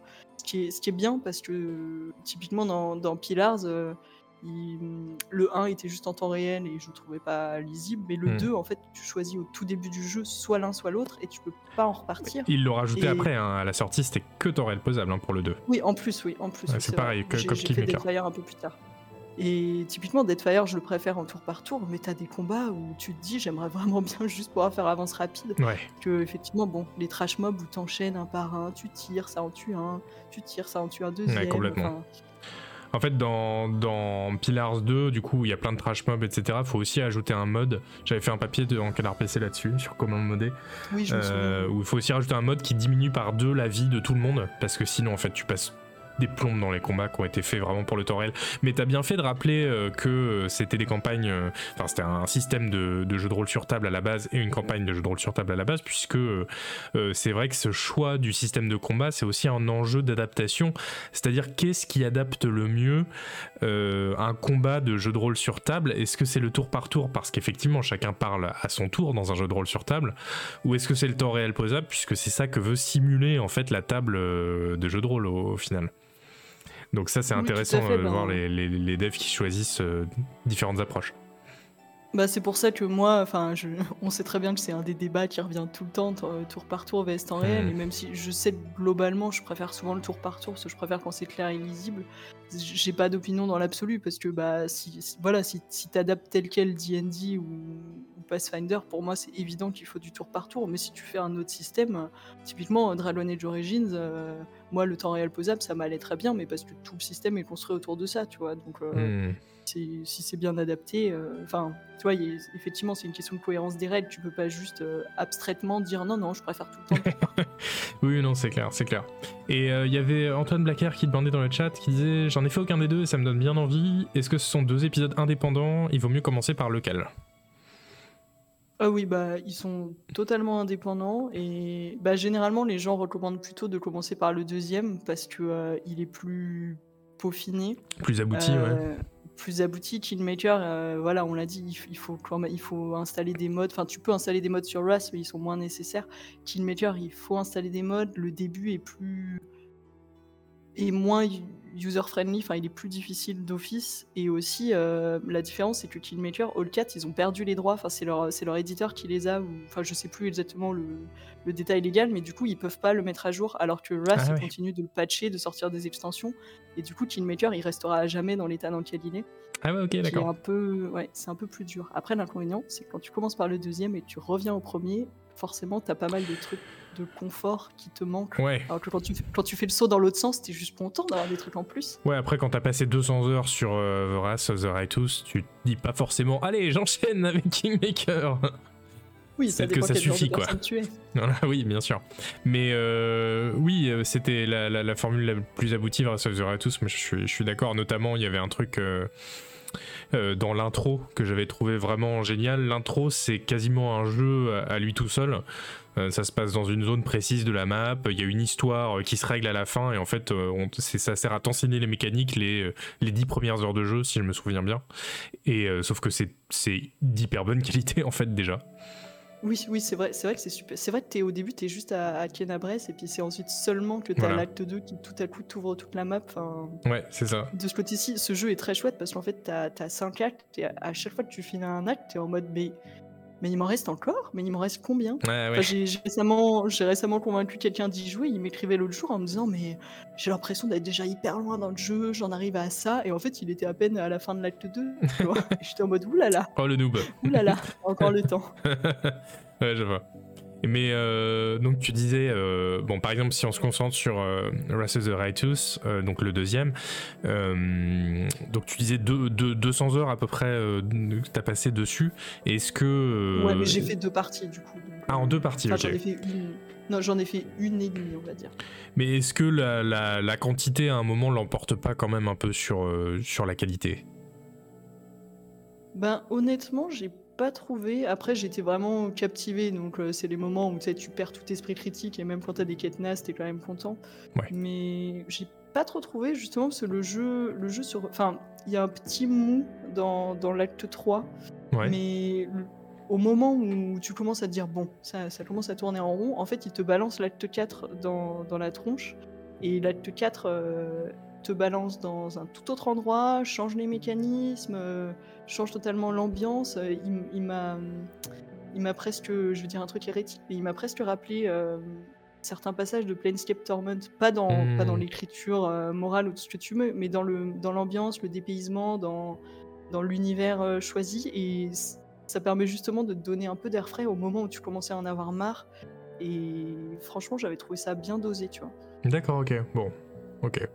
Euh, et ouais, du coup, c'est ils ont une place assez unique hein, à travers euh, voilà ce que tu dis euh, dans le dans le paysage des jeux de rôle modernes, on va dire. Je vois pas trop qui fait des jeux de cette ambition où tu gères un groupe de personnages dans une longue quête, etc. Enfin, finalement, le plus proche, ce serait les jeux Obsidian, en fait.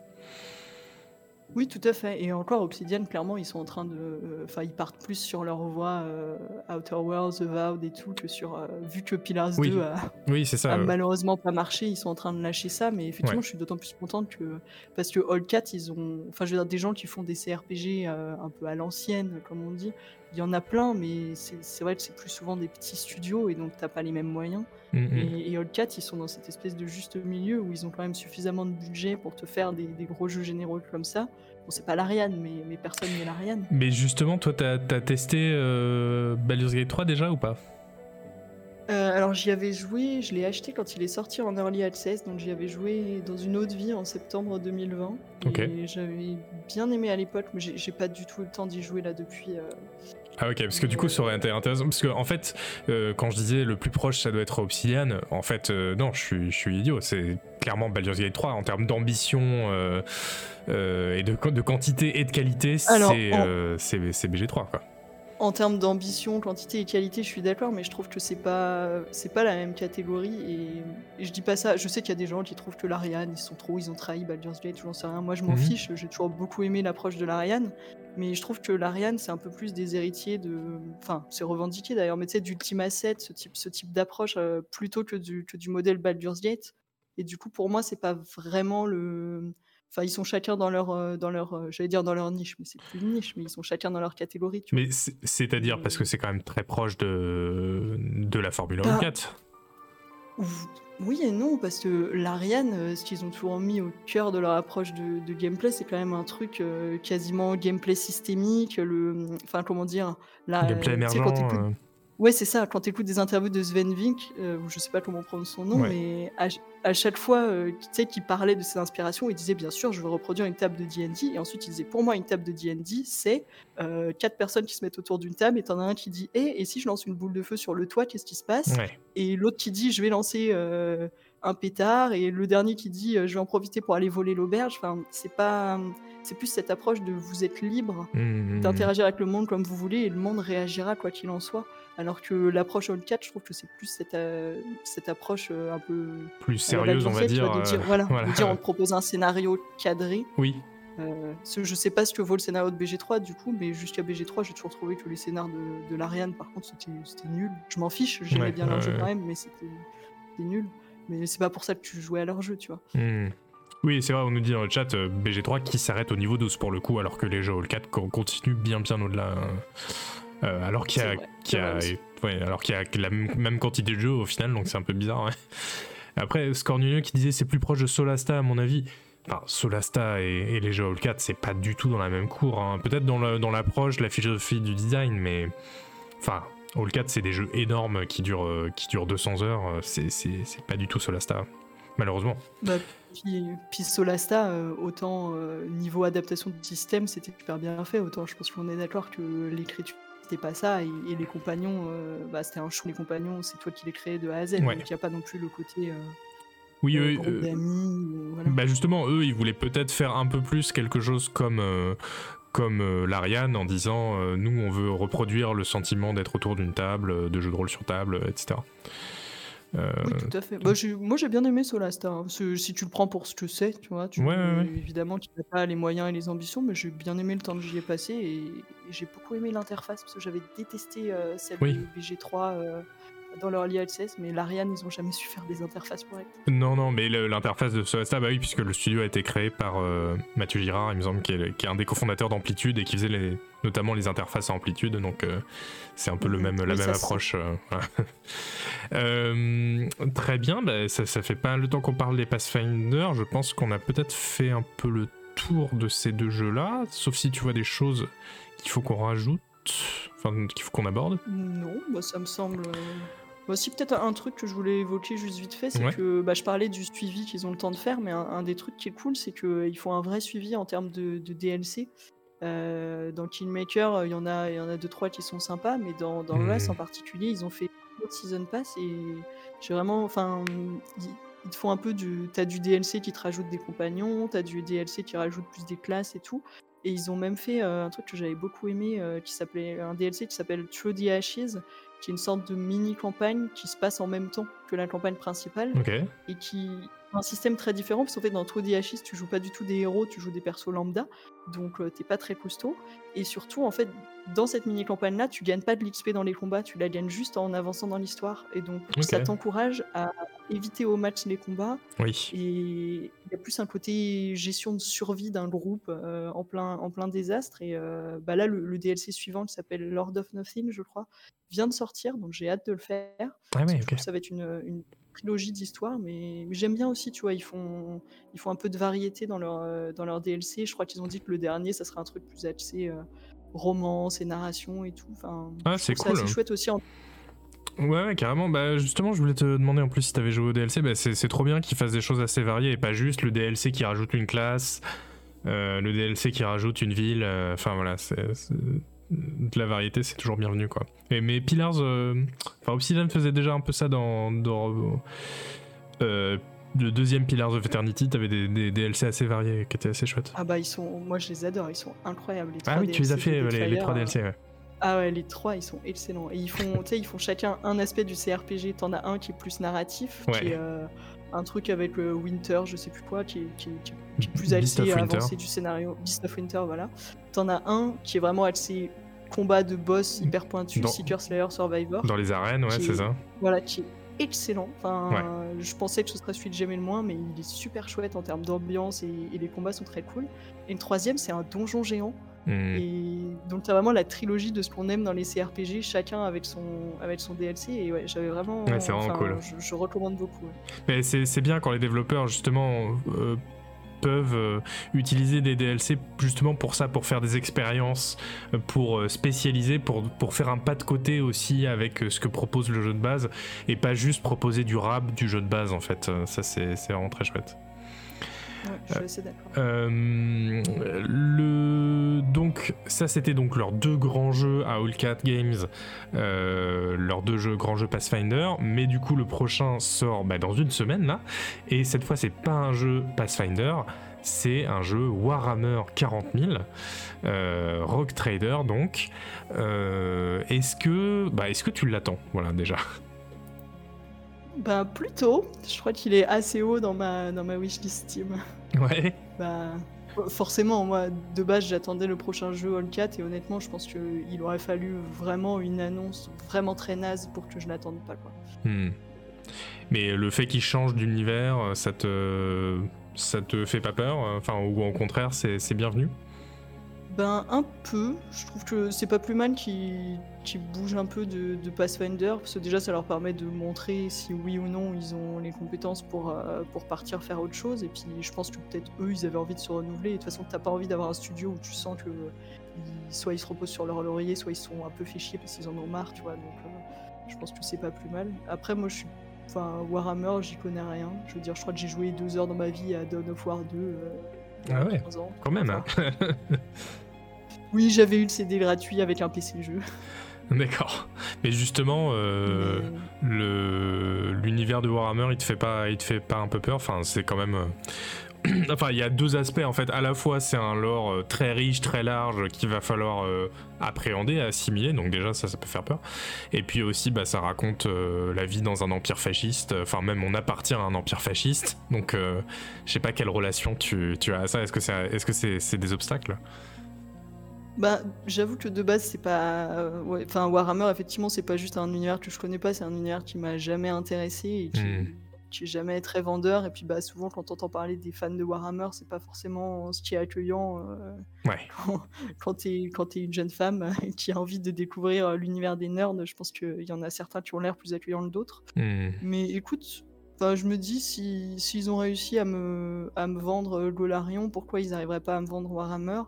Et je pense que ce qui m'a rassuré aussi, c'est euh, quand ils ont commencé leur, leur com, ils expliquaient bien que tu joues pas. Tu sais, on va être dans les, dans les marges de, de l'univers, t'in- t'incarnes des persos qui Ouais. sont un peu en dehors des règles, enfin les, les fameux road traders. Donc je me dis justement, il y a, y a un potentiel pour que ça soit un peu plus varié et un peu autre chose. Ah bon, je sais pas, si ça se trouve, ça sera hyper décevant parce qu'ils auront tellement voulu coller au lore que, que ça sera juste euh, un peu froid ou antipathique à jouer, mais Je sais pas, ouais. Bah, ce qui est marrant, enfin, ce qui est, ce qui est cocasse pour l'anecdote, c'est que tu sais que Pathfinder, c'est la moitié de la licence, l'autre moitié, c'est Starfinder, et c'est Pathfinder dans l'espace. Et, euh, et du coup, bah, c'est pas du tout ça qu'ils font. Ils ont vraiment été sur une autre licence pour faire de la SF. Donc, je pense que chez Paizo, euh, donc les éditeurs de Pathfinder, peut-être que peut-être qu'ils ont un peu les boules, je sais pas. Mais euh, oui, Ah ça bah, va être ça va être marrant de voir All 4 sur une licence complètement différente euh, et puis dans l'espace quoi. Ouais, du coup, j'attends de voir parce que en plus, bah, ça veut dire aussi système de combat différent, ça veut dire, euh, enfin, comme tu disais, lore différent. Et écoute, moi, si le lore est hyper élaboré et qu'ils l'écrivent aussi bien que la dernière fois, euh, pourquoi pas, tu vois, peut-être qu'ils arriveront. à- Enfin, je, honnêtement, je reste ouverte et, et c'est déjà une prouesse parce que je pense que c'est le seul studio au monde qui, qui réussit à me faire dire, eh, pourquoi pas, à un jeu Warhammer? Bah non, euh, si Zaum Studio euh, faisait un jeu Warhammer, euh, tu, tu serais tu serais pour. Tu serais au rendez-vous. peut-être. Mais maintenant que je l'ai dit, ça me donne envie de, de voir ce que ça donnerait. Mais ouais, du coup, pardon, tu, tu mentionnais l'écriture. Pour toi, c'est vraiment la qualité que tu, que tu retiendrais des deux Pathfinder et que tu aimerais retrouver dans, dans Rock Trader Ouais, je pense clairement, parce que euh, je, enfin, le système de combat, si le système de combat est, est cool, mais qu'à côté euh, l'histoire euh, est, est inintéressante, bah, à ce niveau-là, autant que je joue, euh, je sais pas, à un Wasteland ou à, tu vois, à un jeu qui a, qui a moins d'histoire, mais qui, ou, à- ou même un XCOM, tu vois. Donc, je, Hmm. je- je cherche quand même aussi de, de l'histoire et du, et du roleplay. Et effectivement, du coup, il faut que ce soit quand même pas totalement rebutant. Enfin, si l'univers est un peu sombre et, et, et immoral, pourquoi pas, mais il faut que tu trouves un angle pour quand même m'intéresser, quoi. Ouais, ok, je comprends. Euh, qui disait Starfinder reste très marginal dans le catalogue de Paizo. Non, Starfinder c'est le troisième jeu de rôle euh, sur table le plus populaire du monde. hein. C'est quand même, euh, ça Ah reste, ça reste très gros. Ouais, ouais, ouais. Et le quatrième, fun fact, c'est Shadowrun. Voilà. non, en vrai, Oh, on voit wow. vraiment que la, la- la variété des jeux de rôle mainstream euh, sur table, c'est vraiment juste Donjons et Dragons, oui, Pathfinder. originaux. Voilà, c'est ça. C'est, puis c'est les mêmes depuis, euh, depuis 92, quoi. Donc, euh, ok, bah écoute, euh, bon, Warhammer Rock Trader, on va pas, du coup, on on peut pas beaucoup en parler. Toi, parce que tu as pas joué, et moi, parce que bah, j'y ai beaucoup joué, mais que je suis sous embargo. Donc, justement, j'ai du mal à te faire des relances parce que bah, moi, j'ai joué. euh, voilà 20 euros au jeu déjà donc je me vois je peux pas te dire mais tu penses que voilà mais en tout cas c'est pas vrai le droit de me dire. et J'ai pas le droit en plus, voilà. Et je me suis engagé sur l'honneur. Non, mais c'est vrai que vu les jeux précédents, c'est vrai que ça intrigue. Euh, à minima, on peut se dire, mais qu'est-ce qu'ils vont faire dans l'univers euh, Warhammer 40 000 Alors c'est vrai qu'il y, a un- concept qui est, très fort, hein, tu l'as dit, et de toute façon c'est connu depuis longtemps, où on joue donc euh, voilà, un espèce de pirate de l'espace, euh, qui est plus ou moins euh, officiel, plus ou moins relié à, à- à l'Imperium. Donc euh, effectivement, il y aura une marge de manœuvre quand même assez vaste des développeurs en fait pour, pour faire un peu Bah, à leur sauce. Quoi. oui. Oui, oui. j'ai vu pas mal de gens dans le chat dire que justement euh, les, les road traders, euh, ça permettait de jouer des persos qui sont critiques euh, de l'Imperium, je crois qu'on dit, Du, du régime, etc. Donc euh, que potentiellement c'est le moment où tu peux faire un peu autre chose. Donc euh, je les attends un peu là-dessus aussi. quoi. Oui, bah no- normalement on devrait le choix. Ça me, je- on va arrêter parce que je, vraiment je, je n'arrive pas à faire du conditionnel. Mais, euh, mais oui, oui, bah de toute façon, on se doute bien que ça va pas être ultra linéaire, ne serait-ce que dans les, dans les idéologies des dialogues, etc. Quoi. Euh, et ça sort dans une semaine pile, euh, Redbird. Ça sort euh, j- le. Merde. Le 7, tu disais. Le 7, voilà, c'est ça, ouais. Voilà, Ouais. Le, le- bah, le jour des Ah, Game Awards. C'est c'est grosse, grosse Ah. journée le 7. Je sais pas, je sais pas pourquoi tout, tout s'est mis euh, ce jour-là, mais. Ok. Euh, bon, et ben merci beaucoup euh, d'avoir été là pour parler des jeux Pathfinder, mais tu n'es pas là que pour nous parler des jeux Pathfinder euh, et de Rock Trader. Ah bon euh, et On non, m'a menti. Je t'apprends, je t'apprends qu'on va aussi parler de Dragon Age Origins ce soir, figure-toi. Alors je- là, je Oh, bah compte non, sur toi. alors. Je compte sur toi parce que moi, je voilà, je de- je j'y ai pas joué, donc euh, c'est donc c'est le tout premier épisode pour resituer, c'est le tout premier épisode de la saga BioWare, de la saga oh là là.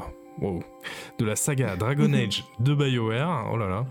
Euh, c'est un jeu qui date de 2009 et qui a eu plusieurs suites, donc Dragon Age 2 en 2001, en 2011 et Dragon Age Inquisition en 2014. Je sais pas si t'as as joué à tous. Ouais, ouais, j'ai joué à tous. T'as joué à euh, tous, ok. J'ai un nombre d'heures absolument honteux sur Inquisition, vu ce que j'en pense. Ah bon? Ah ouais? Ah d'accord, bah très bien, tu vas pouvoir nous expliquer ça, j'ai j'ai hâte. Euh, euh, donc c'est, c'est, sont tous été réalisés évidemment par, par BioWare et voilà, donc moi ça manque un peu à ma culture vidéoludique, je t'avoue. Euh, donc euh, bah, Kaboka, tu vas pouvoir nous expliquer pourquoi tu voulais en parler ce soir quand je t'ai demandé de quel autre jeu on pourrait parler que les, que les Pathfinder, puisque voilà, avoir un invité c'est l'occasion justement de parler des jeux que moi je vais pas aborder forcément euh, de, de, de mon propre chef. Et euh, donc tu vas pouvoir nous expliquer pourquoi tu les avais choisis. Mais d'abord, peut-être une ou deux minutes de la bande-annonce euh, qui est nulle. Voilà, je, je, je, je vous le dis tout de suite. Ah bah ça date de 2009. hein. Oui, puis c'est une bande-annonce euh, ci- cinématique. Parce que la bande-annonce de Ah. gameplay, je peux pas la mettre parce que le- la bande-annonce, la bande-son, c'est euh, This is the new shit de Marilyn Manson et on va se faire striker. Fort bien. Euh, C'est celle qui est dans la neige, du coup, c'est la... c'est le, le film. Bah là, je, je- je vous montre celle qui est dans la neige du coup, euh, et sauf la fin qui est euh, du Marilyn Manson, mais Marilyn Manson est sur toutes les autres bandes annonces, donc euh, voilà. Allez, on dégustons cette ce petit morceau de, de cinéma de 2009. Lovely. We can freeze to death while digging for the bones of a madwoman.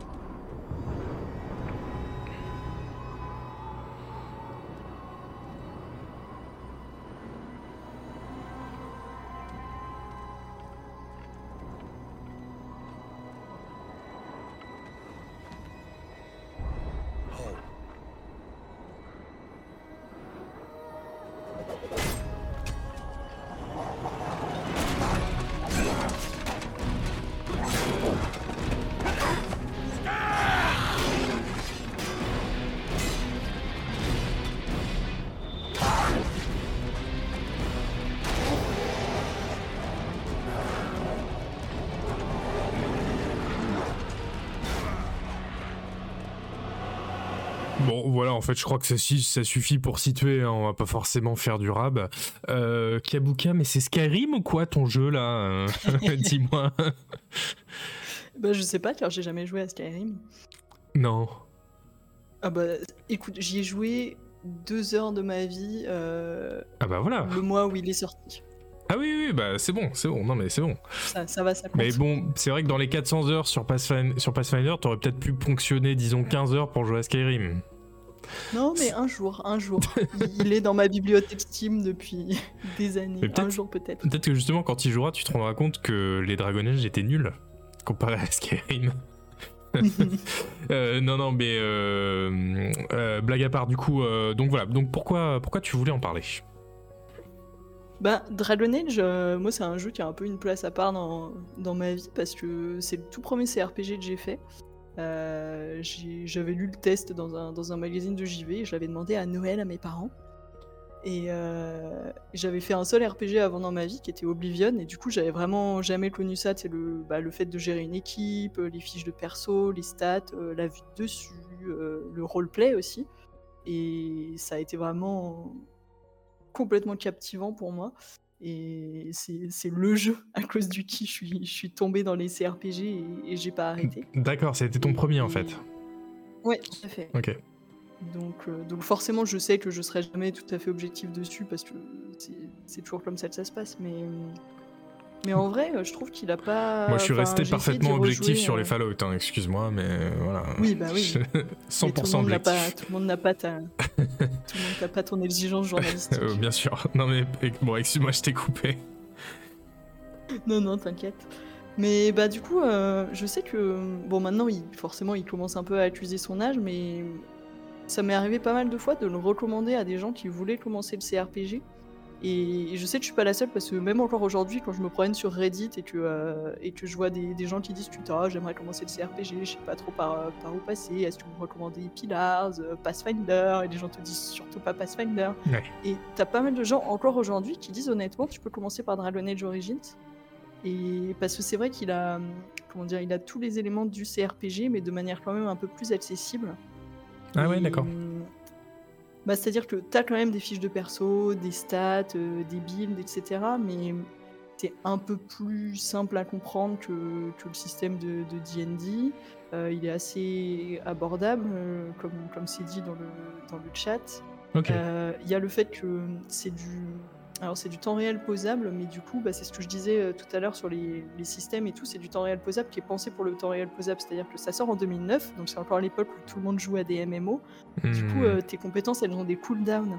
Ah ouais, ça c'est marrant. T'as pas de slot de sort ou de, de gérer euh, et de devoir te reposer au bout d'un moment. T'as- T'appuies sur ta, sur ta compétence et puis ensuite tu peux plus l'utiliser pendant 10 secondes si c'est une Hmm. compétence facile, une minute si c'est un sort surpuissant. Ah, c'est drôle. Mais ouais, on voit là un peu à l'écran, effectivement, ça fait très MMO, euh, ne serait-ce que dans le point de vue, enfin ouais, la caméra, le- le- Ouais, bah, les, coup, les tu peux, décors. tu peux te mettre en caméra, tu peux te mettre en caméra comme ça ou en vue de dessus. D'accord. Euh, bah, quand, quand les combats deviennent un peu tactiques, il vaut mieux passer en vue de dessus. Alors évidemment, c'est aussi pensé parce que ça sortait sur, euh, sur console, donc euh, Hmm. faut que ce soit plus agréable euh, au pad. Mais il a, il a ce côté-là où ça, ça reste assez accessible, mais il y a quand même suffisamment de complexité euh, dans, dans les builds. euh, et hum, enfin, je sais pas, je trouve qu'il a, c'est c'est une bonne porte d'entrée dans les CRPG. donc. Enfin, comme je disais, il commence à avoir un peu vieilli, donc il y a forcément un moment où où, où c'est un peu comme euh, des gens qui disent aujourd'hui non mais t'inquiète lance Planescape c'est un chef-d'œuvre Ouais. Mais moi j'adore Planescape mais on est d'accord que c'est Ah non, mais- complexe tu vois mais Bien sûr, bien sûr. Non, non, mais euh, je suis 100% d'accord là-dessus. Mais euh, euh, comme c'est BioWare, on va parler un peu quand même de, de, de- de l'histoire, de l'écriture, etc. Donc, est-ce que tu peux juste nous résumer en, en- en deux mots le, le, le concept de l'histoire là Qu'est-ce qu'on fait? Alors en deux mots, bah, on va sauver le monde. Mais Effectivement. Pourquoi je pose la question en un, en un peu plus, en un peu plus long, euh, bah, tu commences. Alors tu, tu commences à six origines différentes, d'où le sous-titre Origins. Ah, Euh, C'était le truc sur lequel ils avaient vendu le jeu pendant des années avant sa sortie, c'est que euh, tu choisis, tu peux commencer en étant euh, un nain euh, de, la pègre, ou alors un nain noble, tu peux être un humain aristocrate, ou tu peux être un elfe du ghetto, ou un elfe des bois. Enfin, mais tu commences t'as à des endroits une- différents? Tu commences à des endroits différents, dans un univers différent, et en Ah fait, ouais. c'est une backstory qui va te suivre dans le jeu. Et typiquement, si tu commences en tant que humain noble, ben, tu peux avoir des prétentions au trône. Euh, et c'est la seule origine que tu en auras. Ok, ah Euh, ouais. si, si tu commences comme, euh, comme nain, bah, quand on revient dans la ville des nains, tu vas croiser des PNJ de ton origine. Enfin, il y avait un côté un peu immersif et personnalisé comme ça. Ah, c'est trop cool. coup, quelle que soit ton origine, qui en plus se finit généralement mal, tu finis à la fin de la phase d'intro par être recruté par euh, un type qui te recrute dans un ordre millénaire qui s'appelle les Gardes des Ombres. Et en gros, leur concept, c'est que bah, c'est un peu comme euh, comment dire, c'est un peu comme dans Game of Thrones. euh, comment il s'appelle Ça- ça La garde de nuit. euh, voilà, exactement. C'est un peu ce truc où il y a le même côté où genre c'est un ordre millénaire qui protège contre les fléaux qui reviennent régulièrement, mais on est dans une phase où plus personne ne croit en eux, donc ils ont quasiment plus, plus de monde. Mais toi, t'es recruté, et évidemment, plot twist, c'est au moment où euh, la catastrophe revient. D'accord. Et du coup, tu vas devoir, euh, tu te retrouves abandonné et trahi par tout le monde, et tu as juste deux trois compagnons, et tu vas devoir tout seul euh, reconstruire une armée en allant voir un par un chacune des factions, les elfes, les nains, etc., euh, les mages, et, et en les recrutant dans ton armée pour, euh, pour l'assaut final, pour sauver le monde. En faisant évidemment plein de quêtes au passage, j'imagine. Voilà, tu, tu- tu ramasses aussi des herbes et tu, tu fabriques des potions pour euh, la petite vieille du coin. Bien sûr, bah, c'est c'est la base. Euh, ok, et du coup, c'est donc c'est BioWare, c'est très bien écrit. Ben, c'est pas mal écrit. Euh, c'est vrai qu'en le regardant maintenant, euh, bah ça, c'est un jeu de 2009, donc ça a tous les défauts. Mais les défauts, tu peux retrouver aussi dans le premier Mass Effect ou, ou même dans les jeux BioWare avant. Moi, j'ai fait Jedi Empire il y a quelques années. et Qu'est-ce que c'était nul, mais nul. Ah ouais. Enfin, donc, il y a, y a des trucs qui ont, enfin, qui ont mieux vieilli que d'autres. Euh, T'as as pas mal de personnages féminins qui finissent euh, plus ou moins en tenue légère, enfin des choses comme ça. Mais, mais dans l'ensemble, l'univers, euh, qui est un univers original pour BioWare, est vraiment très chouette. C'est un peu de la dark fantasy. Donc il y a un côté un peu sombre par moment qui est assez, assez chouette. Tu as quelques, quelques twists intéressants sur, sur les elfes, puisque un des trucs uniques de leur univers, c'est que dans leur monde, les elfes ont été à une époque, les elfes qu'on connaît, les, les immortels, hyper hautains, machin. ouais, ouais. Mais en fait, il y, a quelques, il y a quelques millénaires, ils ont fait l'objet de croisades et ils ont ré- été réduits en esclavage. Et donc aujourd'hui, c'est des parias. Donc tu as, Ah, tout ce côté un peu retournement de situation. euh, et le lore est hyper euh, détaillé et un peu plus original que d'autres. Et franchement, le, le premier jeu est assez immersif en termes d'univers. D'accord. Et surtout, surtout, ce qui est bien écrit, en fait, c'est la partie roleplay. Euh, T'as vraiment beaucoup d'embranchements différents dans tes quêtes qui ont des impacts les uns sur les autres et ça aboutit. Ah. Tu peux avoir des fins extrêmement différentes. Euh, Enfin, il y a un côté vraiment très chouette. Moi, c'était la première fois que je découvrais voilà la réactivité, le fait que dans un dialogue, si je disais quelque chose, bah ça pouvait changer la fin de la quête et avoir un impact sur une autre quête plus tard. Et ils le font assez bien et c'est une des forces du jeu de ce côté-là. Il y a, il y a Nergul qui dit c'est très pré- pré-Gamergate, mais c'est loin d'être aussi beauf que Planescape. Euh, c'est- c'est- ça, ça te parle du coup en, en quoi c'est en quoi c'est un peu beauf? Ben, c'est un peu beauf comme, euh, comme un peu tous les univers de, de fantasy euh, peuvent Ouais, l'être, honnêtement. C'est un peu viriliste euh, en fait. Ouais, clairement. C'est pas, effectivement, c'est pas, c'est pas du tout le pire. Enfin, il est pas affreux pour ça, mais que quand tu rejoues, des fois, t'es en mode bon. Ça a clairement été écrit soit par des ados, soit pour des ados. Tu vois, Ouais, il y a ce côté un peu perpétuellement orni, de manière un peu immature. D'accord. Euh, et et c'est d'autant plus criant que quand tu joues, pour le coup, BioWare, il- le studio a pas forcément bien évolué sur beaucoup de choses, malheureusement. Mais quand tu joues à Inquisition, typiquement, ils ont fait beaucoup d'efforts euh, sur beaucoup de sujets de société. Et c'est vrai que Nerdieu a pas tort sur le côté, c'est pré-Gamergate parce que tu sens que. Mais c'est pareil dans Mass Effect, tu vois, il y a des blagues ou des machins où tu sens que quelques années plus tard, euh, ils se seraient abstenus de les faire ou ils auraient écrit ça autrement. D'accord, je vois. Et du coup, euh, oui, comme c'est un, jeu, pardon, un jeu Bioware, euh, donc ça, il y a, euh, il y a des romances, tu les as mentionnées, et donc euh, tu disais on est orni tout le temps, c'est ça? Euh, le, alors nous non, mais Le mais jeu, ouais, le, le jeu l'est quand même assez, assez fréquemment. Puis bon, bah t'as toujours les, les trucs, tu peux aller au bordel, euh, tu peux euh, faire un plan A4, enfin tu vois des trucs où bon, avec le recul tu regardes ça et tu dis je sais pas si c'était vraiment nécessaire. de- Ouais. Mais après tout, euh, comme effectivement il y a Redbeard qui dit euh, orni cool comme dans BG3 et c'est vrai que BG3, enfin j'ai pas joué mais j'ai vu les TikTok. Hein. Oui, oui, mais alors euh, attention, c'était un bug. euh, ça a été. euh, non, non, mais ça, c'est quand même assez fou. Je, l'ai- je, je crois complètement l'Ariane hein, là-dessus, qui a fait un démenti deux semaines après la sortie pour dire non, non, mais en fait, il y a un bug. Et, et ça se voit dans le jeu, en fait, que, que, que c'est un bug parce que il y a vraiment, au bout de deux heures, tous les compagnons te tombent dessus en te demandant limite en mariage. Et t'es là, mais qu'est-ce qui se passe? Et en fait, c'était que les seuils d'at- d'attirance, en fait, étaient très très bas. Euh, normalement, il faut que tu fasses beaucoup plus de choses pour que les compagnons euh, t'aiment bien. Bref, euh, c'était une simple parenthèse. Mais euh, et, et toi qui cherches du, du coup euh, des romances LGBT dans les dans les jeux de rôle, là t'avais été t'avais été servi? Bah, à l'époque, j'en cherchais pas, mais c'est là que j'ai Ah. découvert que je pouvais en chercher. Et c'est vrai que euh, bah, là-dessus, ça c'est un des trucs qu'il faut reconnaître à BioWare, c'est qu'ils ont été vraiment complètement pionniers enfin, sur le fait de mettre des romances LGBT. Et effectivement, dans, dans Dragon Age, c'est assez chouette pour l'époque. C'est-à-dire que tu as quatre persos romançables, mais en fait, tu en as deux qui sont hétéros et deux qui sont bi. D'accord. Euh, t'as toujours plusieurs options, quel que, soit, quel que soit ton genre. Et en plus, les romans sont chouettes et bien écrits. T'as même des légères variations de dialogue, enfin, des trucs tout cons, mais bah, ils, ils te complimentent pas de la même manière selon que t'es un homme ou une femme. Et, et c'est- c'était honnêtement pas mal fait. Mais c'est c'est vrai que tu avais écrit euh, un, un superbe article à ce sujet dans Canard PC, on le, il, il faut le dire tout, tout de même.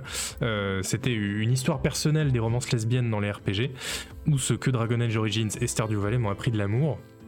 Alors justement, du coup, euh, donc Dragon, qu'est-ce que qu'est-ce que Dragon Age Origins t'a appris de l'amour Dis-nous. Oula. Non, mais parce que j'imagine que c'est dans l'article, mais Que- on, que va pas si le lire en live. donne suffisamment de cadeaux à quelqu'un, il finit par vouloir t'épouser. C'est comme ça que ça marche.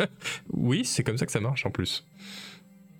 Non, mais ben, vrai que pour, pour le coup, euh, bah, c'est ce que je disais dans mon article, mais c'est que euh, c'était vraiment des pionniers en termes de proposer des romances LGBT et, et ça peut sembler. euh, Alors, non, Redbeard, c'est pas mon premier article, mais mon- le premier, je crois que c'était le test de Citizen Sleeper. Ouais, dans une probable, autre ouais.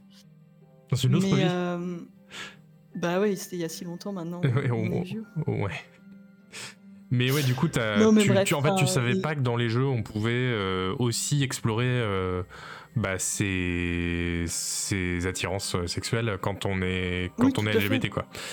Et là, Bah, c'était déjà, le je premier, savais quoi. pas qu'on pouvait explorer les romances tout court. Ouais, Euh, c'est vrai, ouais. enfin, il y en avait pas dans Oblivion. Hmm. Et, et effectivement, euh, je savais pas encore moins que c'était possible. Et c'est vrai que ça, c'est un truc pour lesquels euh, quoi qu'on. Bah, Il y a beaucoup de choses à dire sur BioWare, mais c'est vrai que je resterai toujours reconnaissante parce que c'est un studio qui a été très pionnier là-dessus et qui a, qui a porté ces sujets et qui les a portés un peu plus que juste pour le marketing parce qu'ils ont ils se sont quand même battus pour en mettre dans chaque jeu. En plus, ils ont eu euh, des des scandales, enfin je sais pas si tu te souviens, mais il y a eu tout le truc où quand Mass Effect 1 est sorti, euh, Fox News avait, avait fait des scandales sur euh, le, le- le jeu vidéo qui corrompait la jeunesse avec ses Ah ouais. scènes de sexe euh, immorales, enfin et, et du coup ils n'avaient pas osé, euh, il y a un personnage dans Mass Effect 2 qui était censé être bi, euh, Jack, ils ont pas osé le faire parce qu'ils avaient trop peur des, des répercussions, enfin Ouais, ouais, ok. ils, ils sont un peu allés, allés au front entre guillemets là-dessus et l'air de Oui. rien, euh, bah, comme, comme tu disais tout à l'heure, maintenant on fait un RPG, une des questions que les gens te posent c'est est-ce qu'il y aura des romances? C'était pas du tout le cas avant. Oui, c'est vrai que ce BioWare a peut-être aussi payé le prix d'avoir été le pionnier là-dessus, puisque c'est devenu même une blague. euh, peut-être qu'aussi ils ont été un peu trop loin d'ailleurs, je suis pas un expert de leur jeu, mais c'est vrai qu'ils se sont peut-être un peu trop concentrés sur les, les romances et la horniness euh, des persos. Euh, ce qui est bien parce que ça a fait évoluer, comme tu le disais, les autres jeux de rôle, mais peut-être que c'était au détriment de leur propre jeu à eux aussi. On sait que BioWare a traversé quand même une mauvaise passe. Et d'ailleurs, justement, en parlant de mauvaise passe, donc, euh, quid des suites de Dragon Age Origins? Alors, ben, je me souviens très bien quand la démo de Dragon Age 2 est sortie. Euh, déjà, c'était surprenant parce que je sais plus combien d'années de développement c'est pour Dragon Age Origins, mais, mais je sais pas, c'est 4, 5. Enfin, c'était assez long, surtout pour l'époque où les cycles de développement étaient moins longs qu'aujourd'hui. Mhm. Et Dragon Age 2, il sort deux ans plus tard. Euh, ça reprend le même moteur, euh, ça reprend quasiment tout. euh, Enfin, la plupart des donjons sont des copier-coller les uns les autres. Enfin, c'est vraiment Ah euh, visuellement et techniquement, c'est un enfer. Et je me souviens quand la démo est sortie, parce que j'y ai joué, mais surexcité, genre ça y est, c'est la suite de Dragon Age 2. Enfin, c'est la suite de Dragon Age. Et je me souviens que j'ai détesté de bout en bout et j'étais juste si déçue Ah merde parce que ils avaient instantanément, en fait, ils ont tout de suite euh, abandonné la partie CRPG. Euh, Dragon Age 2, c'est un, une action RPG qui fait semblant d'être toujours un CRPG. Enfin, c'est-à-dire il y a la même interface, il y a une partie des mêmes compétences, mais le jeu c'est juste du bourrinage. En plus, il- enfin, le jeu est hyper facile, sauf quand tu joues en cauchemar où il est juste injouable. Enfin, il n'y a pas de, Ok. et, et Dragon Age 2, il est vraiment, enfin comme je dis, il, est, il y a des bugs de partout. Euh, chaque donjon, t'y vas et t'es en mode ah mais c'est le même que les 3-4 précédentes, ils m'ont juste fait rentrer par une autre porte. Et c'est pas une exagération, c'est vraiment ça. Euh, t'es dans un univers hyper restreint, t'es juste dans une, dans une seule ville, euh, alors que bah, Dragon Age te faisait visiter euh, tout, tout un royaume. Tout est beaucoup plus linéaire. Déjà, t'as un perso imposé, c'est pas toi qui le crée, c'est un perso qui a un nom, qui a une, une histoire, machin. Mhm. Maintenant, tout ça étant dit, euh, il a quand même des bonnes idées. Et en particulier, un des trucs que j'avais bien aimé, c'était le, le système d'appréciation de tes compagnons. C'est-à-dire que bah, la, bah, t'en parlais encore pour, euh, pour BG3, mais la plupart des RPG ont ce système simple où ça va de 0 à 100. Et plus tu fais des trucs qu'ils apprécient, tu prends des bonnes décisions dans des quêtes, tu leur offres un cadeau, tu leur dis qu'ils sont beaux, enfin, et plus ils t'aiment, D'accord. plus ils vont être open avec toi. Et Dragon Age 2, ils ont tenté un truc que peu de jeux ont fait. En fait, tu as à la fois une jauge d'amitié ou affection et une jauge de rivalité. Et du coup, si tu fais des trucs qui leur déplaisent, ça va pas faire redescendre, ça va faire monter la jauge de rivalité. Et du Ah. coup, tu, peux- tu pouvais parfaitement garder des compagnons dans ton équipe en étant en rivalité match. Parce Ouais. qu'il y avait ce côté saine émulation où ils aimaient pas tes, tes décisions, mais ils, ils- ils te respectaient, tu vois. Et, Et en du- fait, euh, Ça faisait de l'attirance du coup, euh, la rivalité aussi? Ah, tu, tu pouvais parfaitement avoir une romance Ah en ouais. étant en rivalité match. En fait, le Ah, pire, c'était d'être à, d'être à rien du tout, quoi. Ah ok, c'était le, le hate sex quoi. C'est marrant. Voilà, c'est ça. Bah oui, il y a Nerdule qui dit repris pratiquement tel quel dans Tyranny. C'est vrai que Tyranny un... qu'un autre RPG d'Obsidian est assez chouette. Tyranny, ils ont un système un peu similaire où tu as la peur et, et le respect, je crois, un truc comme ça. Ah oui, je me souvenais pas du tout de ça, c'est vrai. Oh là là. Bah ouais, totalement oublié. faudrait, il mériterait euh, qu'on se repenche dessus d'ailleurs, Tyranny, euh, un de ces jours. C'est vrai qu'il est, c'est vrai qu'il est. Mais attends, toi, toi qui n'aimes pas jouer méchant, t'as joué à Tyranny où on joue euh, un méchant, euh, c'est obligé. Ah bah à ton avis, tu penses bien que j'ai joué à Tyranny en faisant la seule voie possible où tu peux être gentil. Ouais, c'est le méchant gentil. Ça, c'est vraiment oui, le pire, évidemment. la pire voie. T'es l'inquisiteur envoyé par le méchant pour désinguer un village et t'arrives, tu fais. Euh, bon, euh, qu'on vous y reprenne plus, hein Non, non, mais j'ai rejoint la révolution du coup. Oui, oui, c'est vrai qu'à la fin, tu fais ça, ouais. ouais. C'est ça la voie gentille, c'est que tu es en mode Ah, c'est rebelle qu'on m'a envoyé éradiquer. Et si plutôt je les rejoignais en, en m'opposant au mal tout-puissant qui a littéralement conquis le monde entier. Comment il s'appelle déjà le, le grand méchant de, Tyr- de Tyranny Ça commence par un K, il me semble. Euh, Ouais, je sais plus. C'est qui- Ka- Ka- Kailos, euh, Kairos, euh, Kailos de- Kairos, un truc. Ils disent tout, le temps Kai- voilà, Kailos demands better. euh, voilà. c'était, très bien. Euh, bref, désolé pour la, la digression, mais Tyranny, c'est vrai que c'était cool. Et donc, ça, c'était Dragon Age euh, 2. Mais après. Non, ouais, mais Ouais, vas-y, vas-y. Bah non, mais c'était pour dire, euh, à part ce système, Dragon Age 2, il a un avantage, c'est qu'en choisissant d'être hyper linéaire et d'être dans un endroit hyper restreint, bah du coup, son, son histoire est en vrai pas mal écrite parce qu'il te la déroule sur plusieurs actes où tu revois les mêmes personnages euh, quelques années après. Hmm. Et il y a un côté très tragédie shakespearienne ou voire tragédie grecque. Et honnêtement, j'y ai joué en pensant détester tout et j'ai trouvé qu'il y, a des- y a des super. Enfin, le fait que tu, tu sois coincé avec un peu le même cast de Mhm. quelques, de quelques PNJ, de quelques factions pendant tout le jeu, bah, ça fait que du coup les relations sont un peu plus nuancées et, et honnêtement, le jeu est, est naze d'un point de vue ludique, mais, mais il a pas mal de bonnes idées d'un point de vue écriture et je m'y attendais pas. Bah après c'est l'avantage des jeux linéaires, c'est que les devs peuvent beaucoup plus facilement maîtriser le flux de la narration, euh, voilà, et faire des choses peut-être un peu plus ambitieuses que les jeux en monde ouvert où c'est très casse-gueule en fait de faire de la narration dans un jeu à monde ouvert quoi. Ah bah ça c'est clair. Euh, Bah, en parlant et de voilà. narration casse-gueule dans un jeu à monde ouvert. Alors oui, Dragon Age Inquisition en 2015, euh, 2000, euh, oui c'est ça, 14 non, 2014, 14 ouais. Bah Inquisition... euh, Alors t'y euh, as joué? Ouais, ah bah oui, oui, Inquisition, je sais pas, je, je préfère ne pas savoir combien d'heures j'ai sur Inquisition. Non seulement j'y ai joué, mais j'ai acheté le DLC qui est la vraie fin du jeu. Enfin bon, je. Mais bah Inquisition, il est. Le DLC qui est la vraie fin du jeu, pardon, mais ça commence très Ah oui, bien. oui, non mais, non mais oui, oui, oui, oui, parce que Inquisition a une fin, mais mais il y a un DLC qui s'appelle Trespasser qui est bien fait, hein, mais qui se passe 5 ans après et qui en fait te fournit une vraie conclusion à tout ça et qui tease le jeu suivant. Donc euh, c'est Ah un, un- un Oh. super fonctionnement. Oh là. Mais ben Inquisition, le problème c'est que tout le game, enfin ils ont essayé de faire un monde ouvert où tu sens qu'ils se disaient il faut quand même qu'on revienne vaguement aux racines CRPG pour faire plaisir à notre public PC, Mhm. mais on veut vendre sur console. Donc ça fait que as concrètement tu as l'impression de jouer à un MMO tout le temps. Où des, tu te promènes dans un monde, tu sais c'est un monde ouvert mais comme dans un MMO, c'est-à-dire que c'est pas c'est pas vivant et un peu euh, un peu systémique comme Skyrim, c'est pas un truc hyper bien scénarisé et, et mis en scène comme The Witcher, c'est t'as juste des instances quoi, quasiment. Ah ouais, ok. Et, Ah, et ah ouais. tout est un peu, un peu cassé et puis le- les trois quarts des quêtes sont des quêtes FedEx. Euh, C'est con Enfin, parce que ce qu'on voit de la, la bande-annonce du jeu là, ça fait vraiment envie. Hein. Ça, ça a pas très. Techniquement, ça a pas trop vieilli, c'est vachement beau. Ah bah. euh, par contre, le jeu, le jeu est superbe. Ouais. Euh, ça, c'est clair et net. Et il est pas mal mis en scène. Et bah, niveau écriture, il reprend. Bah, c'est toujours le même univers. Et il reprend vraiment les suites du 1 et du 2. Ok. Donc, euh, t'a- t'avais tout un truc où, en fait, euh, à- quand tu voulais jouer à Inquisition, t'allais sur un site qui s'appelait genre BioWare Keep ou je sais pas quoi. et tu pour pas faire de l'import de save, tu renseignais, tu avais plein de choix sur le 1 et le 2 Oui. et tu cochais à chaque fois ce que tu avais choisi et tu créais un monde et du coup t'importais ça dans ta partie. D'accord, ouais, ouais. Et, et ça, j'avais trouvé ça assez chouette parce qu'en vrai, c'était. Je me souviens qu'à peu près à la même époque, j'avais fait The Witcher 3, où The Witcher 3, ils te promettent qu'ils vont importer tes choix du 1 et du 2, ils le font pas du tout, et ça Ouais. m'avait vachement déçu. Et Inquisition là-dessus, c'est une réussite, ils le font vraiment pas mal, et même si c'est dans des petits dialogues plutôt que des vrais changements de quête, bah, ça fait toujours plaisir de croiser tel personnage et qui est en mode Hum, je me souviens, il s'est passé ça dans Origins, c'était en mode oui, oui, je sais, j'ai fait ça.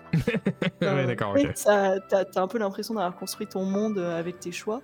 Ouais. Et niveau écriture, il y a des hauts et des bas. Enfin, il y a plein de bons moments.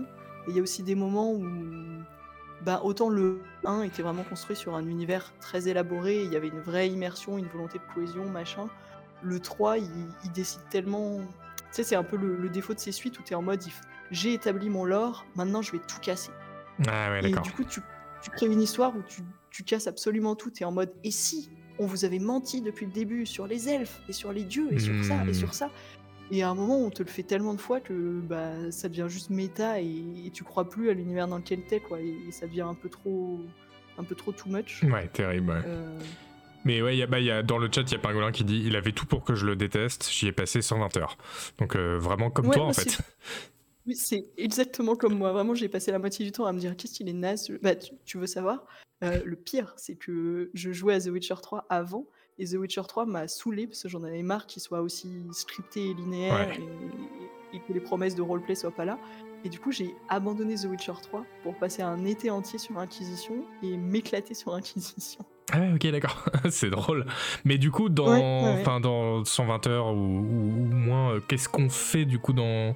C'est pas des dialogues, c'est- qu'on t'explore le monde et tu farmes. euh, Ben, en fait, tu fais, tu fais pas mal de choses. Enfin, le truc, c'est que le jeu propose énormément de choses à faire. Il y en a aucune qui est vraiment bien faite, mais c'est quand même suffisamment intéressant pour que tu le fasses et puis tu, ça se renouvelle. Mais tu as, de l'artisanat, tu as de l'exploration, tu as des.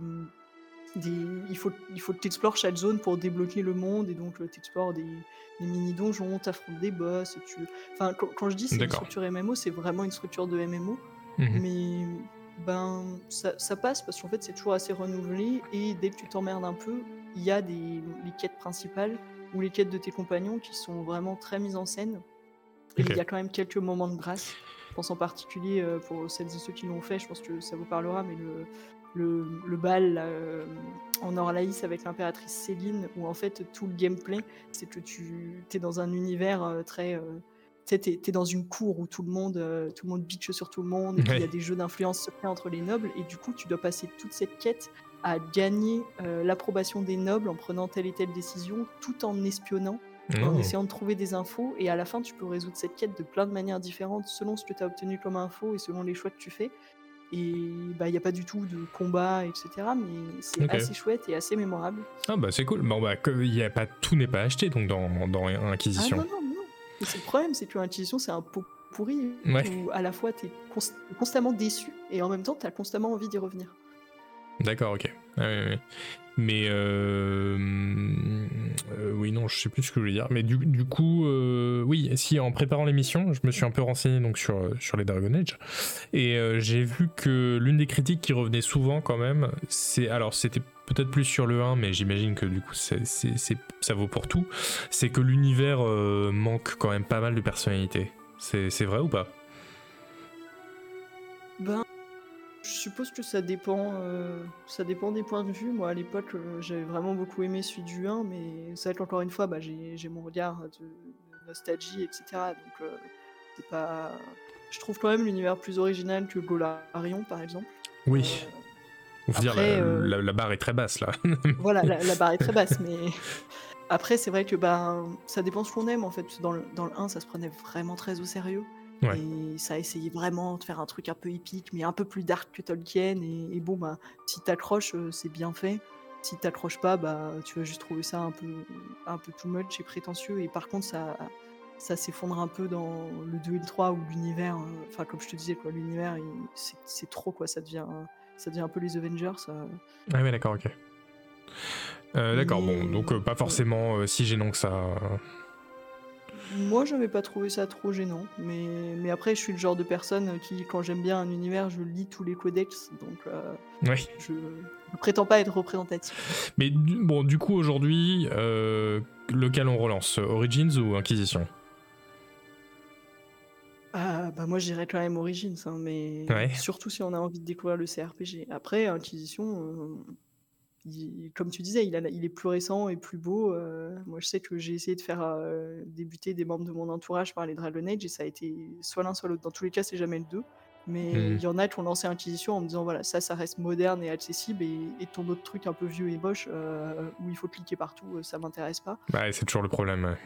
Voilà, mais par contre, si tu as envie, enfin voilà, si, si on connaît pas trop les CRPG et qu'on n'a pas envie de, bah, de commencer par Pathfinder au hasard, je trouve que ça reste une bonne porte d'entrée.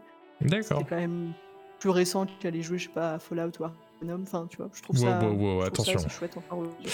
Euh, J'ai juste dit plus récent, j'ai pas dit. Oui, oui, oui, oui, non, non, mais ok, bah c'est marrant parce que justement, c'est une question qui revient souvent euh, euh, dans Ketamine. C'est des gens qui disent bah, par quoi on pourrait commencer les jeux de rôle. Et donc, je pense qu'un jour, on finira par faire un sujet là-dessus.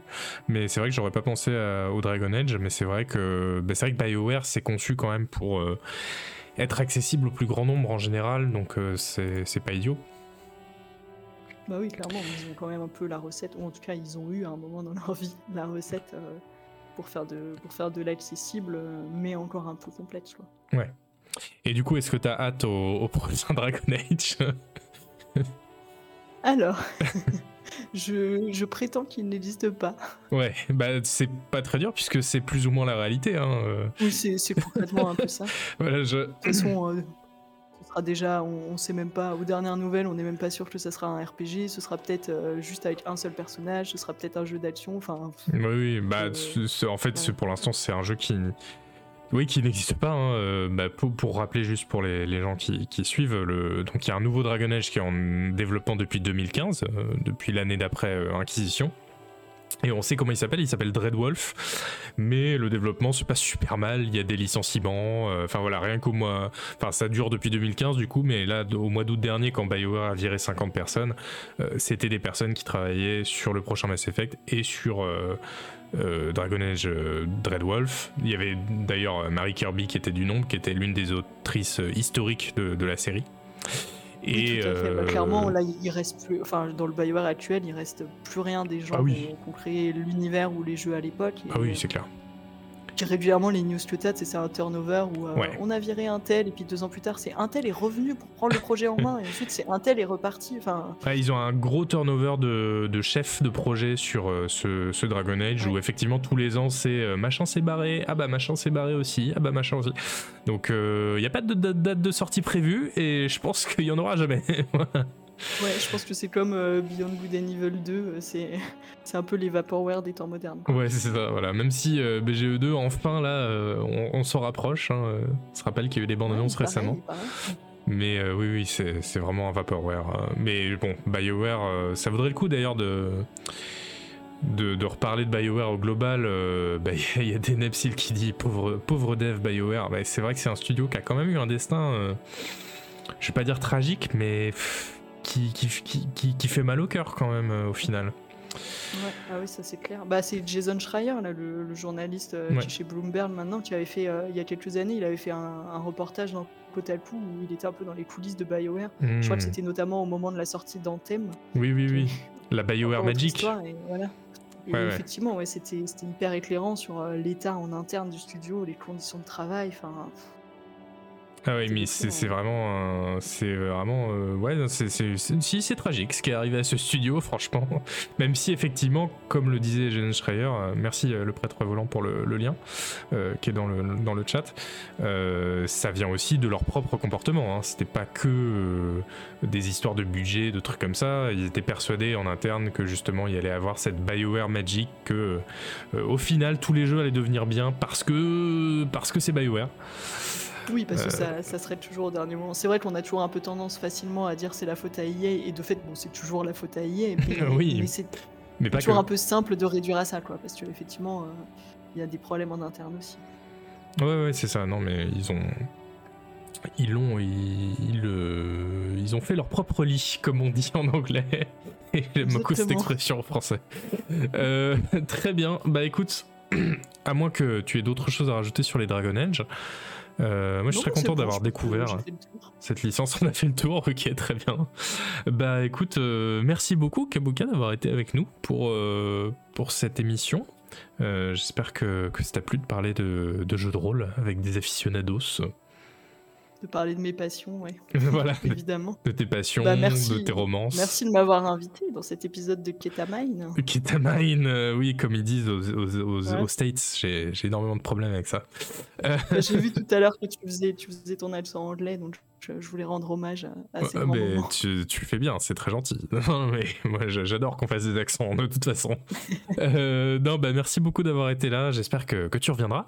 Et euh, j'espère que ça a plu aussi aux gens qui, qui étaient, euh, qui étaient dans le chat. Merci aussi aux gens qui nous soutiennent sur Patreon et grâce à qui l'émission existe. Euh, N'oubliez pas de follow la chaîne Twitch, la chaîne YouTube, de mettre des commentaires, des pouces vers le haut sur le replay, ça, ça aide à ce qu'il soit visible.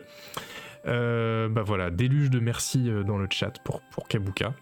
Eh ben, Euh, mais merci tout le monde.